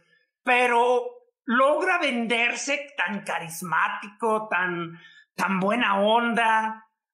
O sea, este, que pues dices, a lo mejor tenía otras razones o, se confundieron, pero no. Cada, los misterios son lo que más me gustó de la serie porque la forma en la que fueron embonando y, cuando, te das cuenta que todo era sobre una familia y el amor y cómo el amor puede tomar tantas formas, incluyendo este, destrucción y, este, y violencia, pero eventualmente este, la frase más matona de la serie es la, no es la que dice este Adolfo de que las máscaras este, ocultan el dolor, es la otra, la de las máscaras no permiten, o sea, las heridas necesitan aire para sanar. Cuando alguien está muy dolor con una máscara, lo que está haciendo es perpetuando su dolor. Y todo eso la hace maravillosa, pero además, ¿cómo, cómo trabajan con la música? Yo, yo descubrí una canción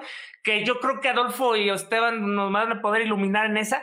Este, creo que es en el episodio 4, cuando hacen su. Este, llega el cohete a una granja que, pues, para los que sabemos de cómics, es básicamente el origen de Superman, de nuevo.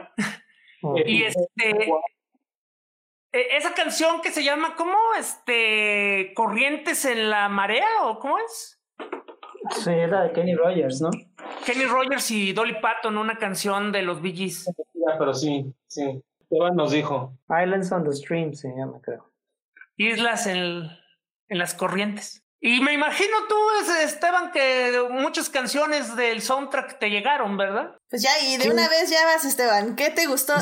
¿Qué, canciones te llegaron? Noten, noten cómo hice el cambio sutil, pero Edith tenía que recordarnos quién manda. Pues oye, oye. y de una vez también tus momentos favoritos, claramente, de la serie.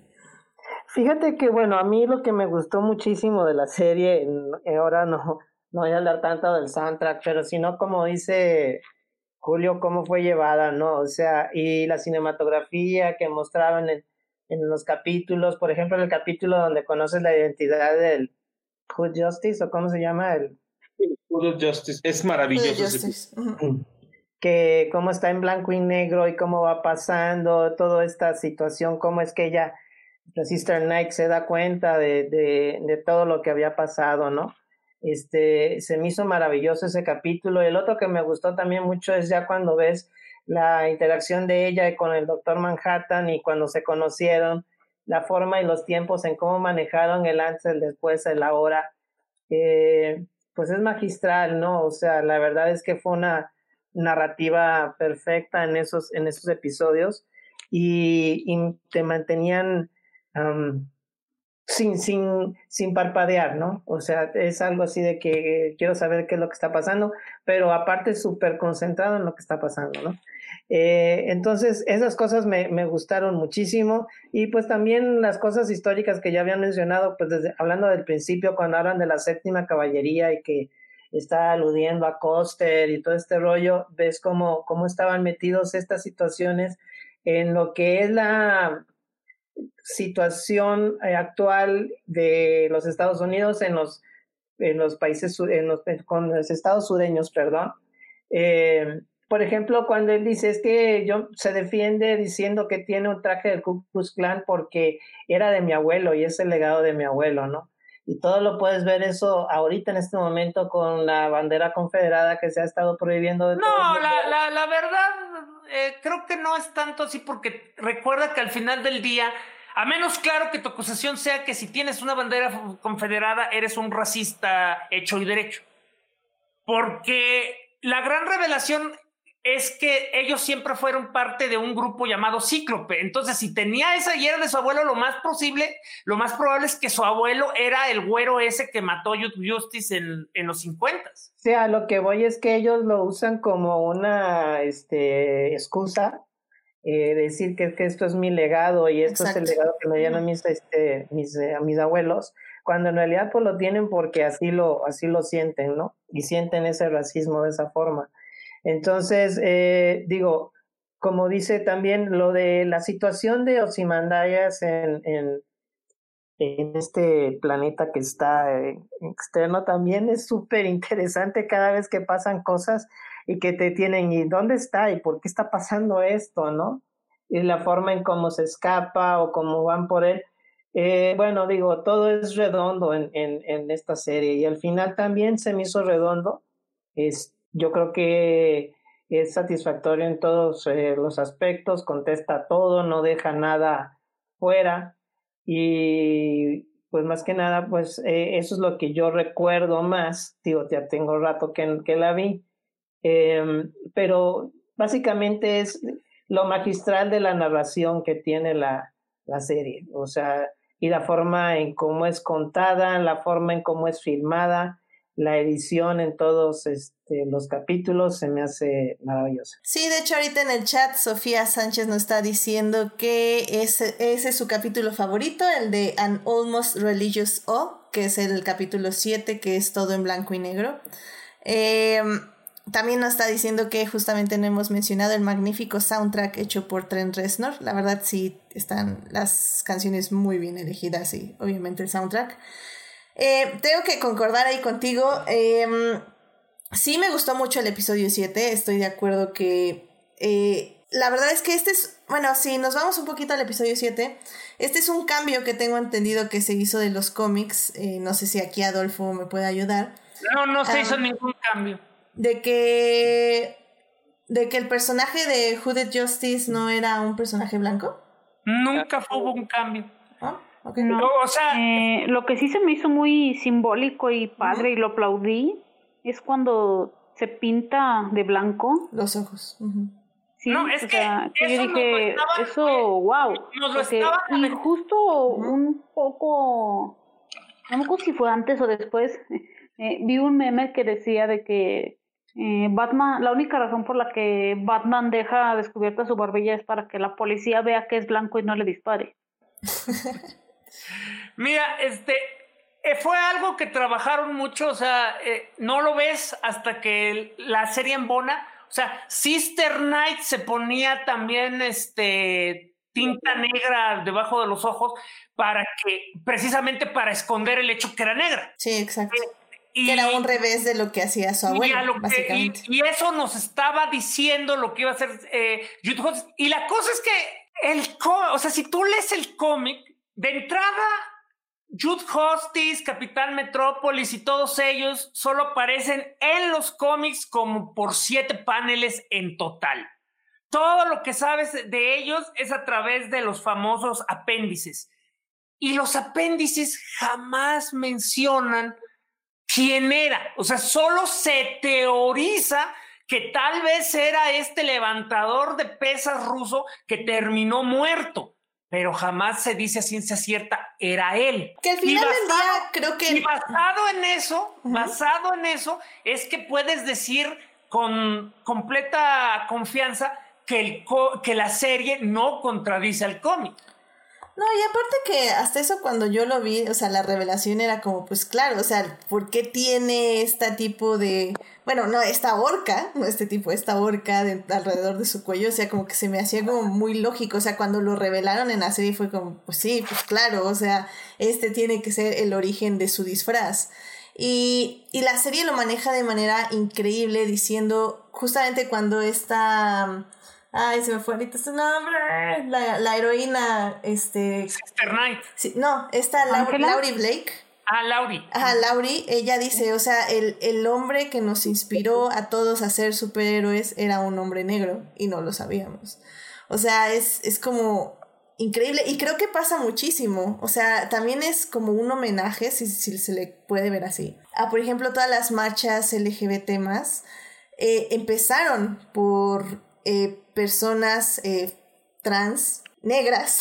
Pero la diferencia es que ahí se sabían y después los olvidaron. Exactamente. Y, y, creo que por eso es una perfecta alegoría.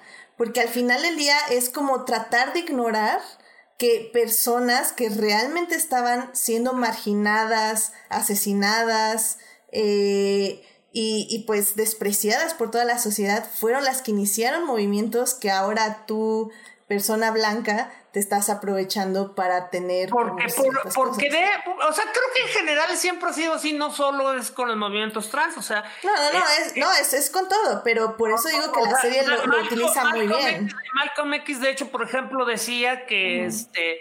Que, que, las marchas se estaban ablancando y eso las estaba haciendo perder su poder. Este, y eh, y pues lo ves ahora, o sea, ves cómo, por ejemplo, eh, cualquier conservador dice, deberían ser como Luther King. Cuando, cuando Luther King estaba vivo, literalmente le metieron un balazo en la cabeza. Este, pero ahora que está muerto, eh, uy, no, no sean violentos, sean como Luther King. Este, Exactamente. Pero, eh, ya, ya, que mencionaste eso, pues hay que, hay que aclarar que la razón de, de, por la que funciona también la, la alegoría de la que dice es porque también viene del cómic. Capitán Metrópolis, se, que era uno de los superhéroes de los 40 este, y el fundador de, de los Minutemen, eh, se, se insinuó en estos apéndices que era este, homosexual y era amante de Jude Justice. Aquí eso es canon, son amantes. Pero una vez que sabes que es negro, pues eso es una relación muy difícil. O sea, se aman de verdad, pero nunca se le quitó lo racista a Capitán Metrópolis. Nunca. Exactamente. Lo cual también lo hace muy fuerte y súper triste.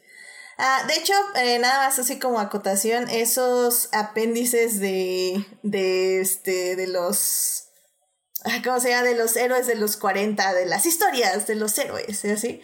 Esas, este, Damon Lindendoff quería hacerlas como un homenaje, o más bien quería que Ryan Murphy, el director de American Horror Story, es que dentro de la serie hay un documental que precisamente está basado en una historia, o sea, se supone que alguien confiesa ser Justice Hot y le hicieron toda una película sobre su vida.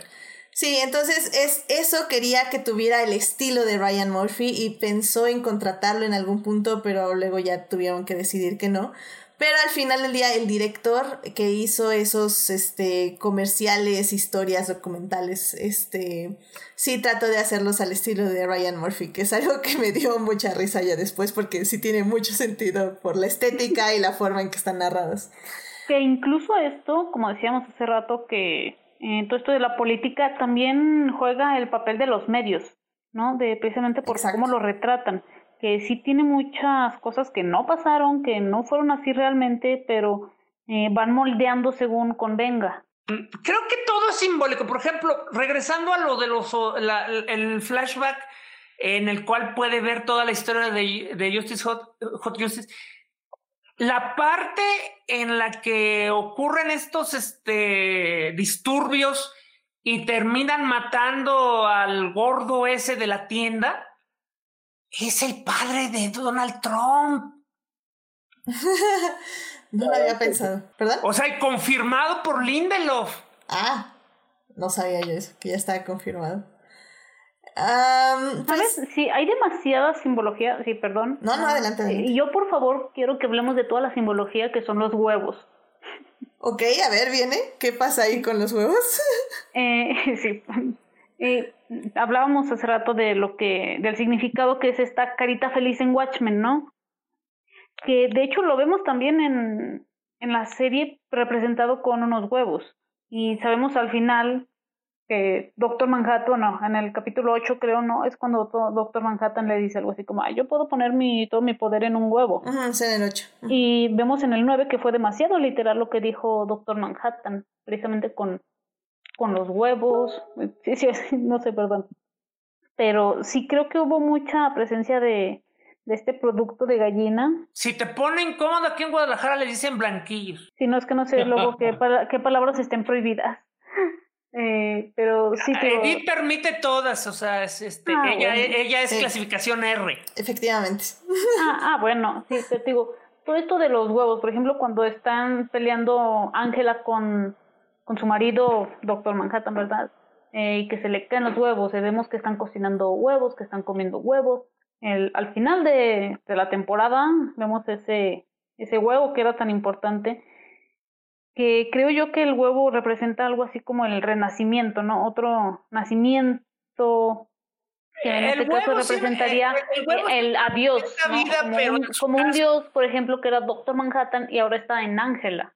Lo que pasa es de que en su caso en particular el huevo, la importancia del huevo lo explica él mismo cuando se da cuenta que creó una paradoja ontológica, o sea, creó primero la gallina de huevo y gallina. Al desconectarse del tiempo y volverse a conectar al mismo momento, él fue el que, él, el doctor Manhattan fue el que puso en movimiento todos los eventos que llevaron a, a, su muerte. O sea, si alguien se preguntaba, ¿quién le dijo a Justice este, que, que este que, que, que, el, que el cómo se llama que, que el sheriff era parte de, de Cíclope pues fue el propio doctor Manhattan. ¿Y cuando se lo dijo? Se lo dijo en el último momento antes de morir. O sea, porque cuando se conectó con su yo del pasado, puso en movimiento todos los eventos. Este, vamos a hacer rápidamente. dice, creé una situación de huevo y gallina. Efectivamente, y ese es un, un muy bonito momento de, de, ese episodio.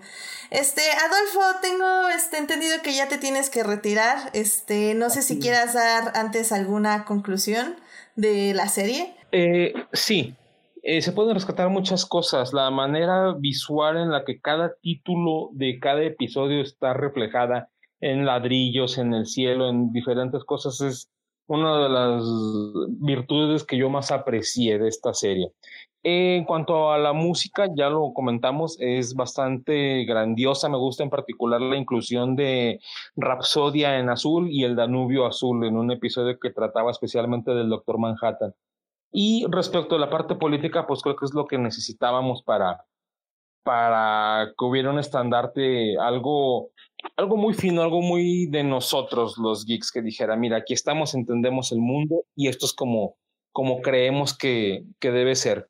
Y eh, ya para terminar, hace algunos años cuando salió el episodio 1 de Star Wars, se le tomó una foto a George Lucas dirigiendo el episodio 1. trae una playera negra con letras blancas, según recuerdo, y la playera dice, es una película que no tiene cuestiones políticas ni realistas, eh, los personajes son acartonados, caricaturescos. En síntesis, Star Wars es una mala película. ¿Y por qué George Lucas portaba eso que demeritaba tanto su película? Eh, pues yo lo tomo como que finalmente él dice, ok, digan lo que quieran, no pasa nada, yo sé lo que hice, yo sé lo que tengo, y en mi caso, pues sí, que digan lo que quieran, de que wow, que lo que sea, creo yo que Watchmen puede soportar cualquier crítica, así como George Lucas sabía que Star Wars de 1977 también podía soportar ese tipo de críticas. Y pues muchas gracias por, por invitarme, Edith. Y muchas gracias, Monse, Esteban, Julio. Gracias. Perfecto. Pues muchísimas gracias por acompañarnos, Adolfo. Espero que. A ver cuándo te vemos en Crónicas. ya muy pronto. Ay, cuando, pues ya sabes, aquí es tu espacio en Adictia Visual cuando gustes venir. Te lo agradezco, Edith. Buenas noches. Buenas noches. Uh, y pues bueno, eh, igual, por ejemplo, eh, justo ahorita que seguimos hablando del Doctor Manhattan, eh, para mí, de hecho, sí, mi episodio favorito sí fue el que mencionaba ahorita Esteban, el 8, A God Walks into Avar. Ah, la verdad es que... Es el mejor. Es, narrativamente es el mejor, estructuralmente es el mejor y, y en la historia es el mejor. La historia es el mejor. Sí, porque incluso es el de la gran revelación. También es el de la gran revelación. No, pero funciona como un episodio único porque es una historia de amor en 48 minutos. Exactamente. Y se siente como si fuera relleno, comillas, comillas, pero no lo es. Porque, como dices, funciona como un episodio separado y al mismo tiempo funciona como un avance de la serie. Y la verdad. Es que, no es, es que no es un episodio separado porque literalmente es el episodio que le da sentido a todo y no por la revelación de, de, que, la, de que el marido es el Doc Manhattan, sino que es, la, es el hecho que por fin entiendes eh, qué es lo que motiva a, a Sister Knight. Ángel, sí, claro. O sea, porque Sister Knight es el corazón que entender por qué es como es, o sea, y, y la manera en la que es, eh, y una de las cosas que probablemente la serie no hace tan bien porque había demasiadas cosas que hacer, era mostrar por qué la relación con Laurie nunca funcionó con el Doc Manhattan. Y la relación era que el Doc Manhattan era un dios. Básicamente. Y entonces aquí, eh, para hacer funcionar su relación, se da cuenta que si quiere, si tiene que estar con ella, tiene que ser un humano. Claro. Y, y aún así, o sea, ella le dice, y creo que es válido, ella le dice, pero, o sea, si te borro la memoria, si no me recuerdas, vas a seguir siendo tú. Y él le dice, sí, pero ahí también llega la parte, o sea, la, la disyuntiva de qué tanto somos nosotros sin nuestros recuerdos, que también es algo que se puede discutir tranquilamente. Bueno, pero en, el, en el caso en particular, eh, el problema de Manhattan, que es la razón por la que al final ella termina tomando el huevo, es que Manhattan creía en el determinismo. Exactamente. O sea, Manhattan nunca trató de cambiar la historia porque para él la historia ya había ocurrido. Y estaba ocurriendo. O sea, y está eh, ocurriendo en este momento. O sea, por eso, entonces cuando él vio que iba a morir, y vio que se tenía que enamorar, nunca pensó, oye, tal vez si no conozco a esta mujer, no moriré. Ni siquiera intentó cambiarlo. ¿Por qué no? Porque según él ya la conocía y ya se había enamorado. Entonces, el punto es que en su caso fue una fue una este ¿cómo se llama? una muy muy complicada relación, o sea, y como dijo Sister Knight, o sea, solo tuvieron 10 años, pero fueron los 10 mejores años de su vida. Sí, no, y es que la manera en que la cuentan es perfecta, o sea, creo que entiendes muy bien este sentir de lo que está pasando, lo que pasó y lo que pasará, que está sucediendo todo al mismo tiempo, o sea, sinceramente... Eh, o sea, este episodio lo dirige Nicole Castle, que es este quien dirige también los primeros dos episodios de la serie. Y, y la verdad es que es tan hermoso, o sea, está hermoso, está, está increíble, es una historia de guion, digo, es una clase de guion, una clase de dirección, una clase de edición. Y, funciona increíble como, como eso, como terminar de conocer a tu personaje principal que durante siete episodios básicamente se estuvo cerrando. O sea, mejor primero conocimos a su abuelo y quién es su abuelo antes de conocerla a ella. No, y es que además no se le da crédito, pero qué pinche origen de superhéroe está bien cruel. Sí. O sea, pobre niña, o sea, se le mueren los papás, se los, este, tiene una literal vida este, de, de telenovela en el, en, en, el orfanatorio y luego cuando por fin va a tener la felicidad con su abuela, su abuela se le muere camino al aeropuerto de un ataque cardíaco. Oh, ya. Oh, Super sad. O sea, y, y, la cosa aquí es que de hecho incluso ahí de nuevo están trabajando tanto la historia ficticia de Watchmen como los pecados este, perpetuos del Estados Unidos de la vida real. O sea, a pesar que es solo una historia de amor y de, y, y de trabajo de personaje, sigue teniendo esos elementos políticos que trabajan muy bien. Todo pasó porque el doctor Manhattan en ese mundo ganó la, ganó la guerra de Vietnam. Exactamente. Entonces, como resultado de eso, Vietnam es parte de los estados de los Estados Unidos. Y, pero pues el hecho que sea un estado no quiere decir que la gente estaba feliz. Entonces, este, los papás de, de, de, de Sister Nine mueren precisamente porque alguien que perdió a sus padres en, en la guerra, este, decidió usar niños para andar, explotando bombas contra los militares. Y Además, luego cuando ella ya está en el orfanato también la tratan mal porque pues es un extraño en todos lados. O sea, eh, eh, o sea, Vietnam es territorio norteamericano, pero pues para ellos es una invasora y además es negra. Ay, sí, no, la verdad es que esta serie tiene mucho. oye, por cierto, comentó Esteban al comienzo que, que parte muy importante de la trama es que Oklahoma, este, Tulsa específicamente, dio reparaciones. Eh, no lo comenté, pero sí es cuando Robert Redford, ¿no? Que es el, el, presidente. Ha sido presidente por 30 años, sí. Y él es el que hace las reparaciones, que es algo que acaba de hacer, por ejemplo, no recuerdo bien, creo que una ciudad de, de Estados Unidos está haciendo ese tipo de reparaciones en dinero. Este, me vi hace poco la noticia y ahorita se me olvidó cuál fue, pero eh, me, me, me, me, resonó en lo que había pasado ahí en Watchmen en la serie. Es que las reparaciones se han hablado por décadas y siempre se habían considerado anatema. O sea, decía, ¿por qué tenemos que pagar por lo que hicieron hace tantos años? John, ¿eh? ¿por qué le vamos a dar a los negros algo mejor? Denme dinero a mí. No, y, la, y, el argumento principal es básicamente por qué voy a pagar algo que yo no hice. Aunque lo haya hecho mi abuelo, pero yo no lo hice.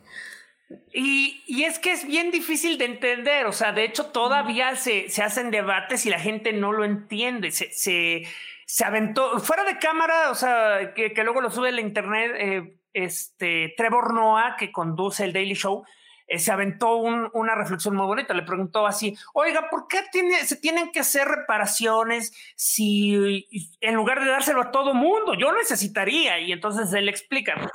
El problema con las reparaciones es que la gente lo quiere ver como un marcador eh, deportivo cuando más bien es como un este es como como el golf, o sea, es un hándicap.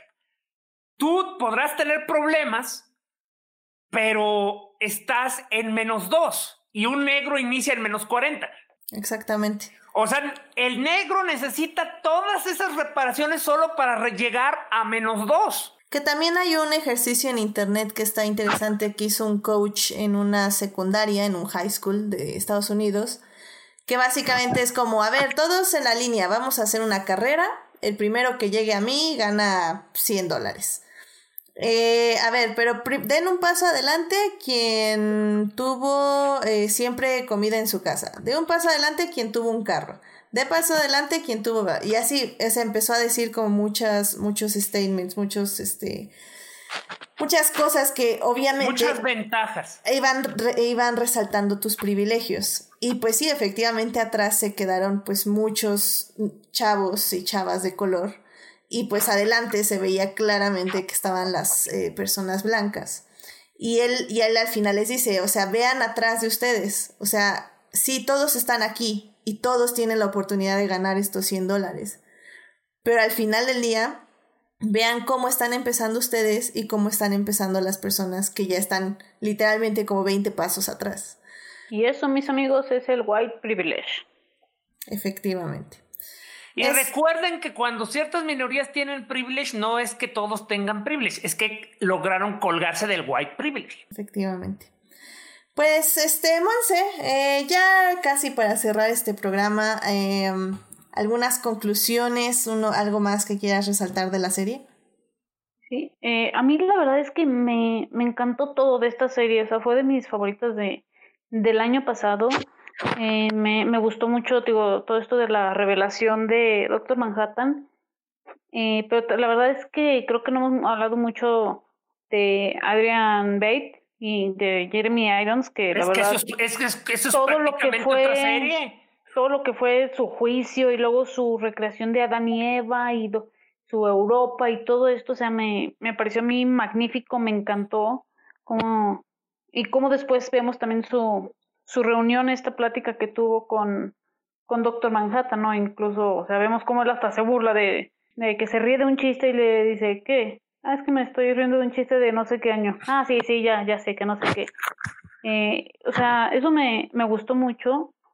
Y también eh, ya lo mencionaron un poco de lo de Looking Glass, eh, su backstory, todo esto que, que lo volvió como muy inseguro, ¿no? Esto que fue lo que se vio el... No, pues lo volvió paranoico. Pulpo Kraken, lo que haya sido. Eh, me gustó mucho también ese backstory de, de cómo la chica lo hace creer que sí, luego eh, lo terminan humillando y literal sale y es el fin del mundo.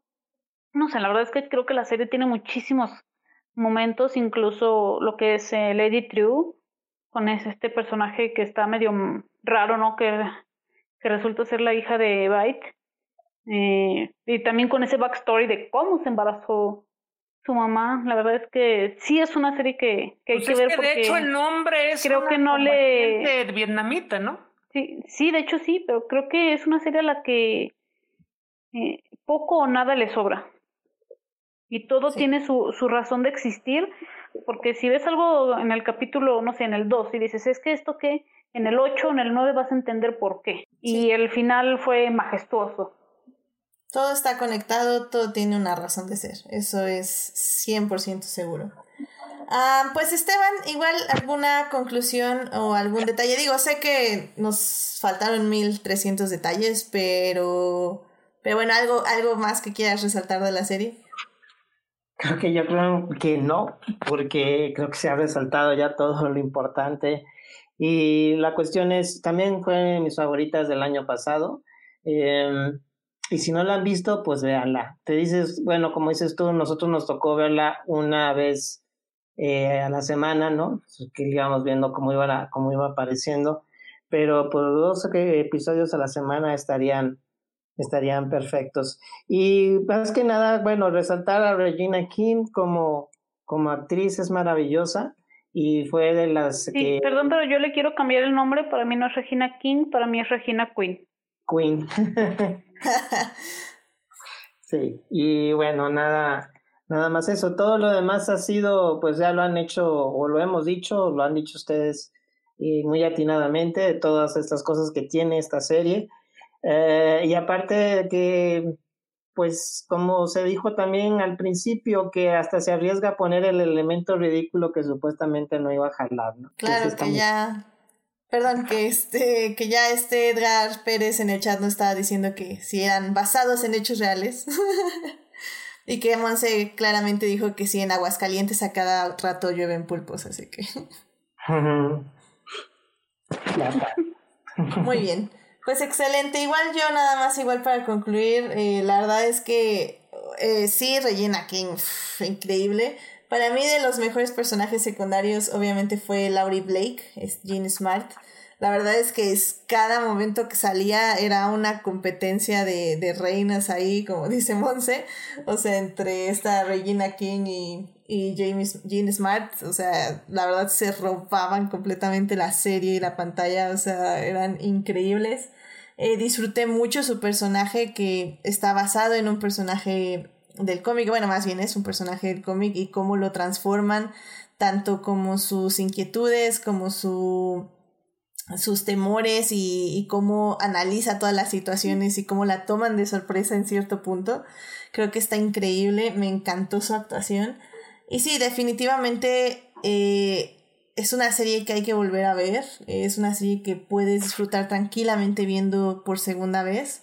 Eh, hay muchísimos detalles que, como dicen, entiendes ya hasta que se terminan de atar todos los cabos y funcionan extremadamente bien cualquier persona que le guste muchísimo el cine eh, o las series en este caso, la verdad es que es una serie que se tiene que disfrutar y que se tiene que admirar por lo que es y aparte de que todo está perfectamente hecho, el diseño de, de producción y pues la edición que ya hablábamos, o sea, está increíble.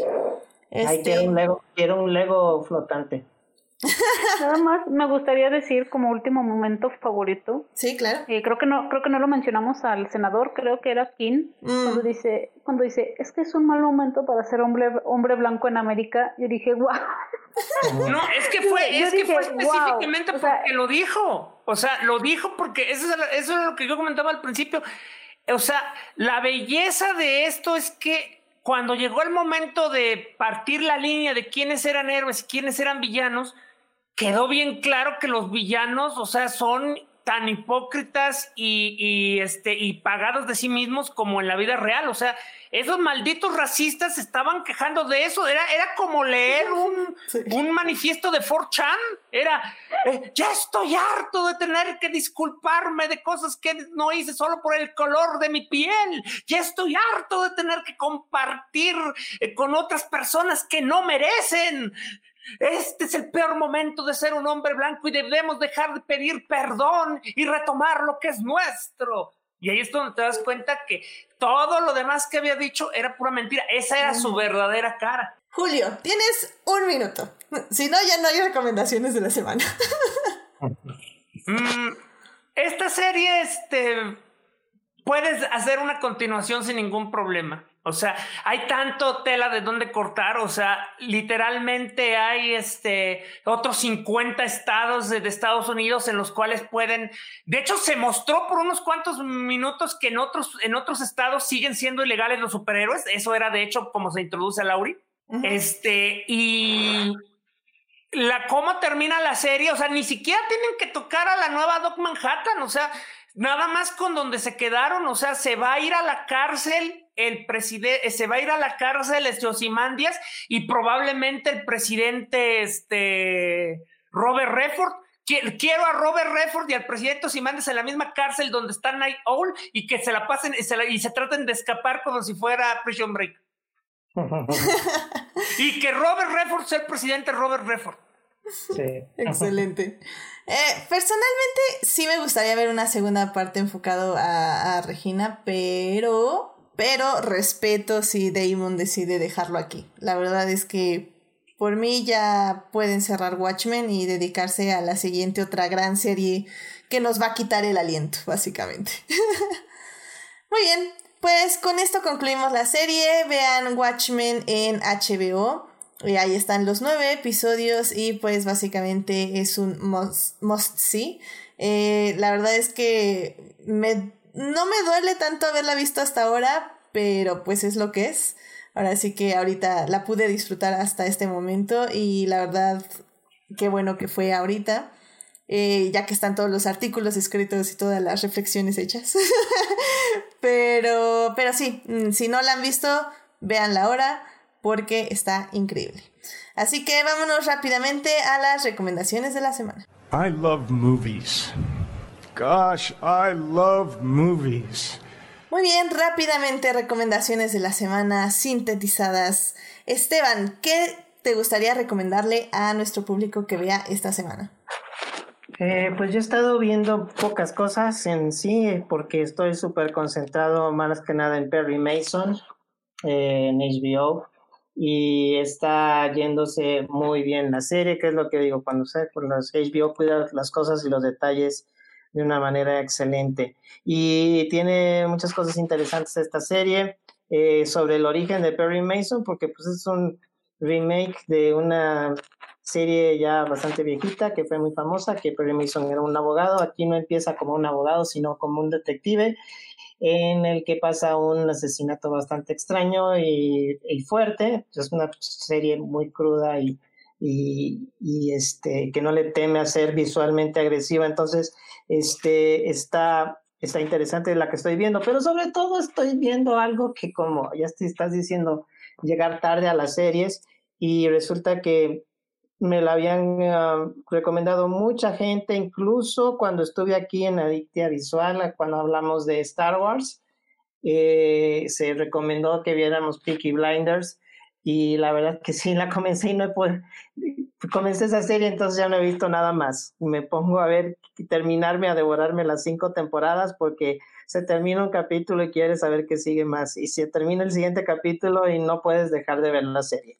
Este, y aparte, tiene un soundtrack eh, maravilloso. Me encanta la combinación de rock con las escenas de eh, el mundo en los 20, particularmente Inglaterra en los 20, pero con sonido de los Arctic Monkeys, entonces está este, alucinante.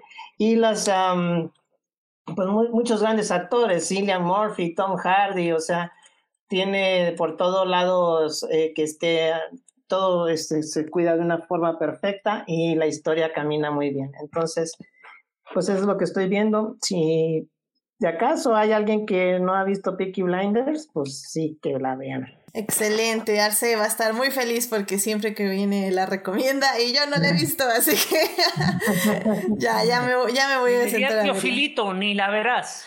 No, no, sí, sí la tengo en mi lista, sobre todo porque me cae muy bien el actor, entonces la veré, la veré, no se preocupen, llegaré algún día, yo lo sé, yo lo sé. Muchas gracias por las recomendaciones, Esteban.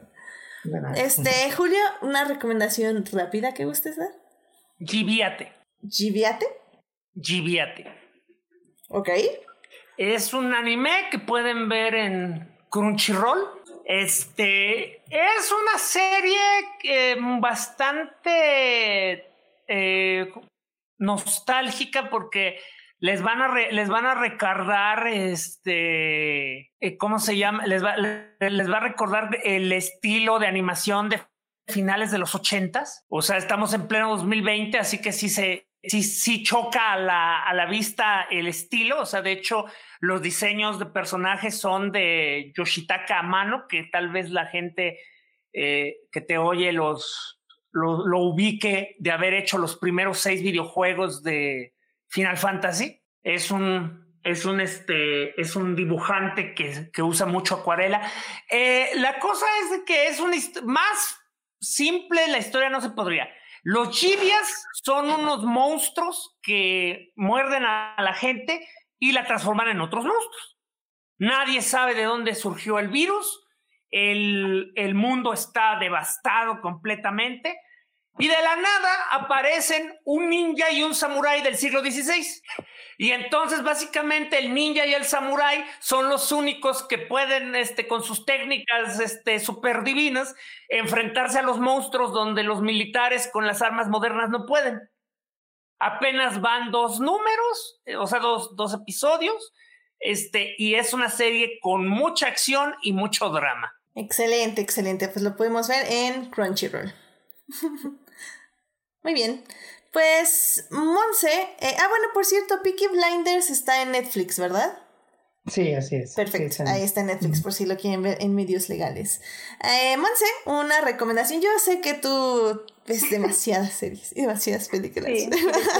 hoy les voy a recomendar una serie eh, siguiendo más o menos, no les voy a decir exactamente, con la línea de Watchmen. En marzo salió una serie, no sé si ya la hayan visto, de, también de HBO, que es eh, The Plot Against America. Eh, esta serie también es como una historia alternativa en la que en 1940, que es, cuando está la Segunda Guerra Mundial, un político que es eh, Charles Lindbergh gana las elecciones, es presidente, pero él es así, promete, ¿saben qué? nosotros vamos a ser neutrales, no nos vamos a meter en la Segunda Guerra Mundial, allá que Europa y ellos se, se arreglen.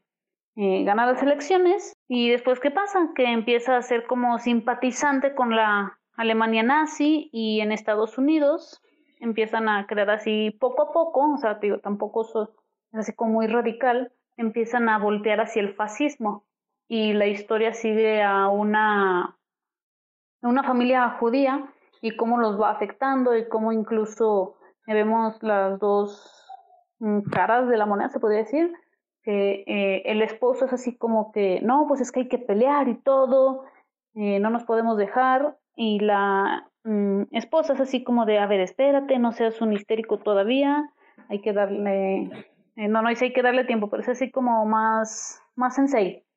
Y tienen a un sobrino que él se va a la guerra y pierde una, pierde una pierna, entonces, bueno, de hecho él se va así a la guerra como de, como de contrabando, digo, porque los americanos no pueden meterse en esta, en la guerra, entonces sí, la verdad sí me gustó mucho la serie, son seis capítulos nada más, te la puedes echar hasta en un fin de semana y si le pueden, sí, sí véanla.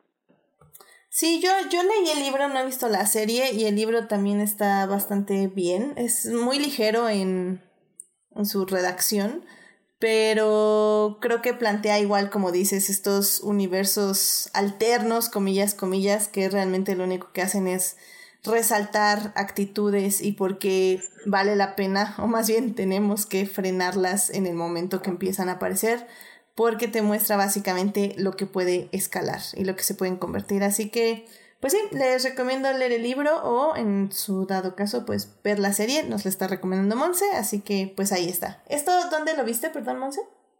Eh, es de HBO la serie. Ah, perfecto. Con, sale Winona Ryder, soy, soy Kazan. La verdad es que también el, el cast está muy bueno. Excelente, perfecto. Pues esa la pueden ver ahí en HBO justo después de que vean Watchmen y pues yo rápidamente nada más les voy a recomendar Shameless Plugs porque yo lo. este, eh, esta semana se anunciaron los Arieles, las nominaciones a los Arieles. Y la película sonora, la cual este, van a encontrar por ahí mi crédito, eh, tuvo 10 nominaciones. Eh, la película la pueden ver en Netflix. Trata sobre eh, varias personas que tienen que cruzar el desierto de Sonora debido a, pues básicamente que ya las personas asiáticas las estaban, estaban diciendo en, en Estados Unidos, pues se largan de aquí o los matamos. Entonces, este, eh, una familia eh, tiene que huir de ahí y junto con otras personas van a tener que viajar en un, en un auto para cruzar el desierto y llegar a México. ¿A México? Ah, no me acuerdo. Pero eh, viajan a algún lugar de México. Sí. Eh, entonces, este, está, está buena. Eh, pero, pero, pero, ¿por qué es promoción descarada? Ah, porque yo trabajé en la película. ¿Vas a recibir un Ariel pues, si ganan edición? No, más bien ahí sería... no, es que mira, el problema, lo triste de postproducción es que no recibimos absolutamente nada. O sea, ¿quién, recibe el crédito por edición cuando reciben premios? E, el editor. ¿Y el editor este, qué hace que no hace la postproducción? Mira, si has visto este meme en Twitter de describe tu profesión mal, mi profesión literalmente es que se vea bien la película. Entonces, realmente, en teoría, si gana algo fotografía, es como... deberían ustedes recibir. Eh, sí, sí, sí, o sea, sí. Pero pues el, el único que lo va a recibir va a ser el director de fotografía. Efectivamente. Sí, no, postproducción es, es la es la rama del cine menos apreciada, pero que ah, no nos vengan llorando de que porque no se ve bien su película.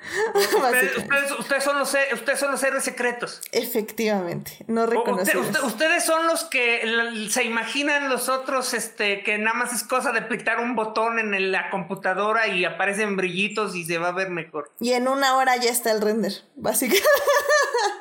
Lo cual obviamente no es cierto. Pero bueno. Entonces pueden ver esta película sonora ahí en Netflix que se las vendí súper mal, pero la, verdad sí está interesante. Y también, eh, igual otro Shameless Plug, eh, se estrenó en Amazon la serie El Candidato. Es una serie que habla básicamente sobre una conspiración política aquí en México. Eh, obviamente tienen a los típicos narcos que adoran a la Santa Muerte y al típico político incorruptible. Hay, demasiada, demasiada, ficción. Demasiada ficción.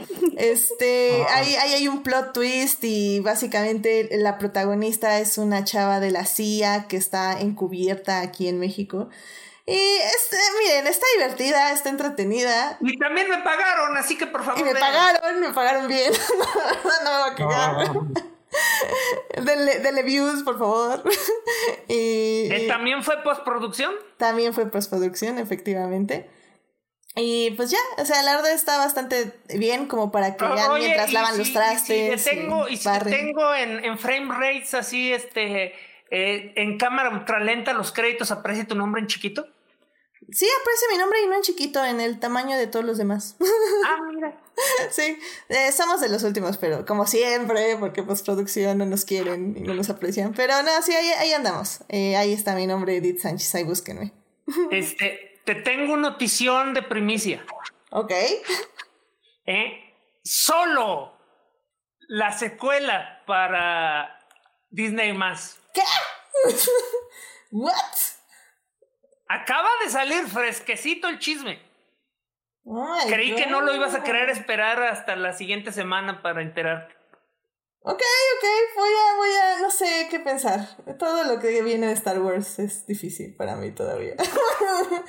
Pero bueno, ok, ok, ok, ok, eh, ok. Creí que eras de las únicas cinco personas que creían que solo era una buena película. Me encanta solo, es una gran película, pero... Es uno de los mejores western de los últimos años. Bye. Yo estoy, yo estoy con ustedes también. Bueno, pues, hoy les di una noticia que los hizo a los tres felices. Ah, como digo, eh, eh, mm, bueno, eh. hizo a dos felices y a la herida del pasado feliz, pero del futuro no y ni modo. Es, es, es, sí, difícil. Ok, bueno, muchas gracias por la noticia. Pero bueno, esas son mis dos recomendaciones, Sonora en Netflix y El candidato en Amazon Prime. Disfrútenlas, están buenas las dos y pues ya, ahí me dicen qué tal les parecieron. Muy bien, pues ya con esto llegamos al final de este programa que ya se está alargando mucho y ya lo tenemos que cortar. Así que... Esteban, muchísimas gracias por venir. Estoy viendo que duró exactamente dos, este, hora y media, ¿no? No, ¿cómo va a durar hora y media? Es que Digo, dos horas y media. Dos horas y media, sí, más o menos yo creo Lo que, duran todos tus podcasts, ¿por qué te enojas? No, no duran todos mis podcasts eso. Ya, Esteban, gracias por venir. Muchas gracias, muchas gracias por la invitación, que encantado de la vida.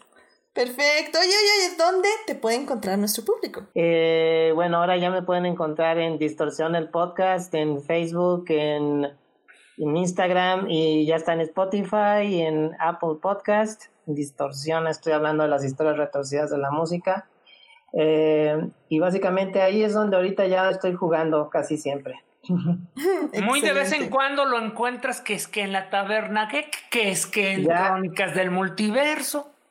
Sí, ya, ya este, me, me pongo viva con todos ellos, pero sí voy también allá. Ay, muy bien. Escuchen, por favor, Distorsión. La verdad, están muy padres sus podcasts. Los recomiendo ampliamente. Gracias. Este, pues Julio, a ti, muchas, muchas gracias por venir. ¿Dónde te puede encontrar nuestro público? A mí me pueden encontrar en crónicasdelmultiverso.com. Este, es un podcast, es un grupo de Facebook, es este, una página de noticias que rara vez actualizamos. Este, básicamente ahorita estamos trabajando los los martes en, los especiales de Disney a las nueve y media de la noche, los jueves en la edición normal, eh, nos pueden encontrar lo a partir de las 12 de la noche este, para amanecer viernes ya sea en YouTube en vivo o eh, ya lunes en la mañana aparece en su agregador de podcast favorito. Este, si son patreones como Edith, pueden recibirlo el mismo día. Eh, y eh, los domingos, a la hora que los astros dicen, se están haciendo especiales de el, este, los caballeros del zodiaco. Y el próximo domingo se están hilando, pero probablemente se haga un especial de Nightwish. Nightwish. Ok. Muy bien, excelente.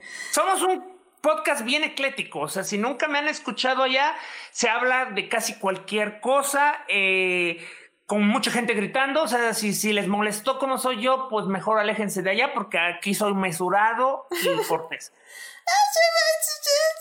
¿Te portaste bien? Sí, sí, sí, sí, mejor, sí, sí, sí. muy bien, muy bien. Uh, Monse, em, muchas gracias por venir de nuevo y dónde te puede encontrar nuestro público. Muchísimas gracias por la invitación, como siempre. A mí me pueden encontrar en Twitter como arroba G, donde como básica tuitera hablo de todo como si supiera de qué estoy hablando y también me quejo de todo. Excelente, excelente. Que ahorita estás con tu maratón de el universo de Marvel, básicamente, ¿no? Sí, ahorita estoy en mi safe place, así que ahorita voy a estar un poco más tranquila. no manches, qué locura.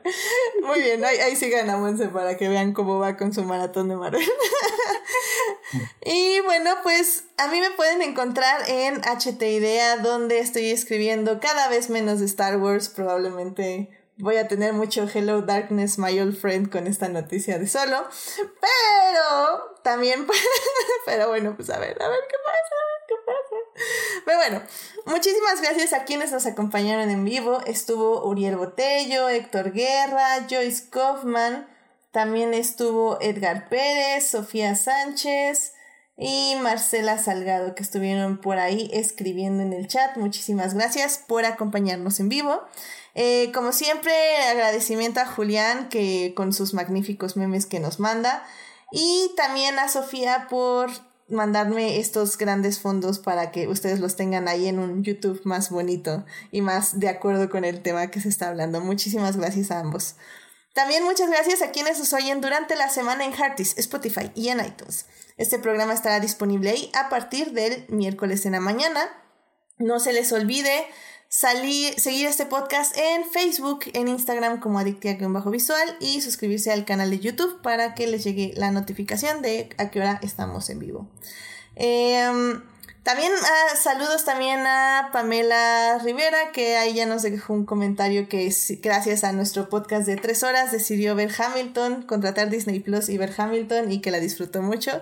Muchas gracias por escuchar el podcast y por obviamente ir a ver la gran obra de Broadway, Hamilton, por Disney Plus. Ella sí la vio legal, no como nosotros, este, pobres de tercer mundo, pero bueno, pues que le vamos a hacer.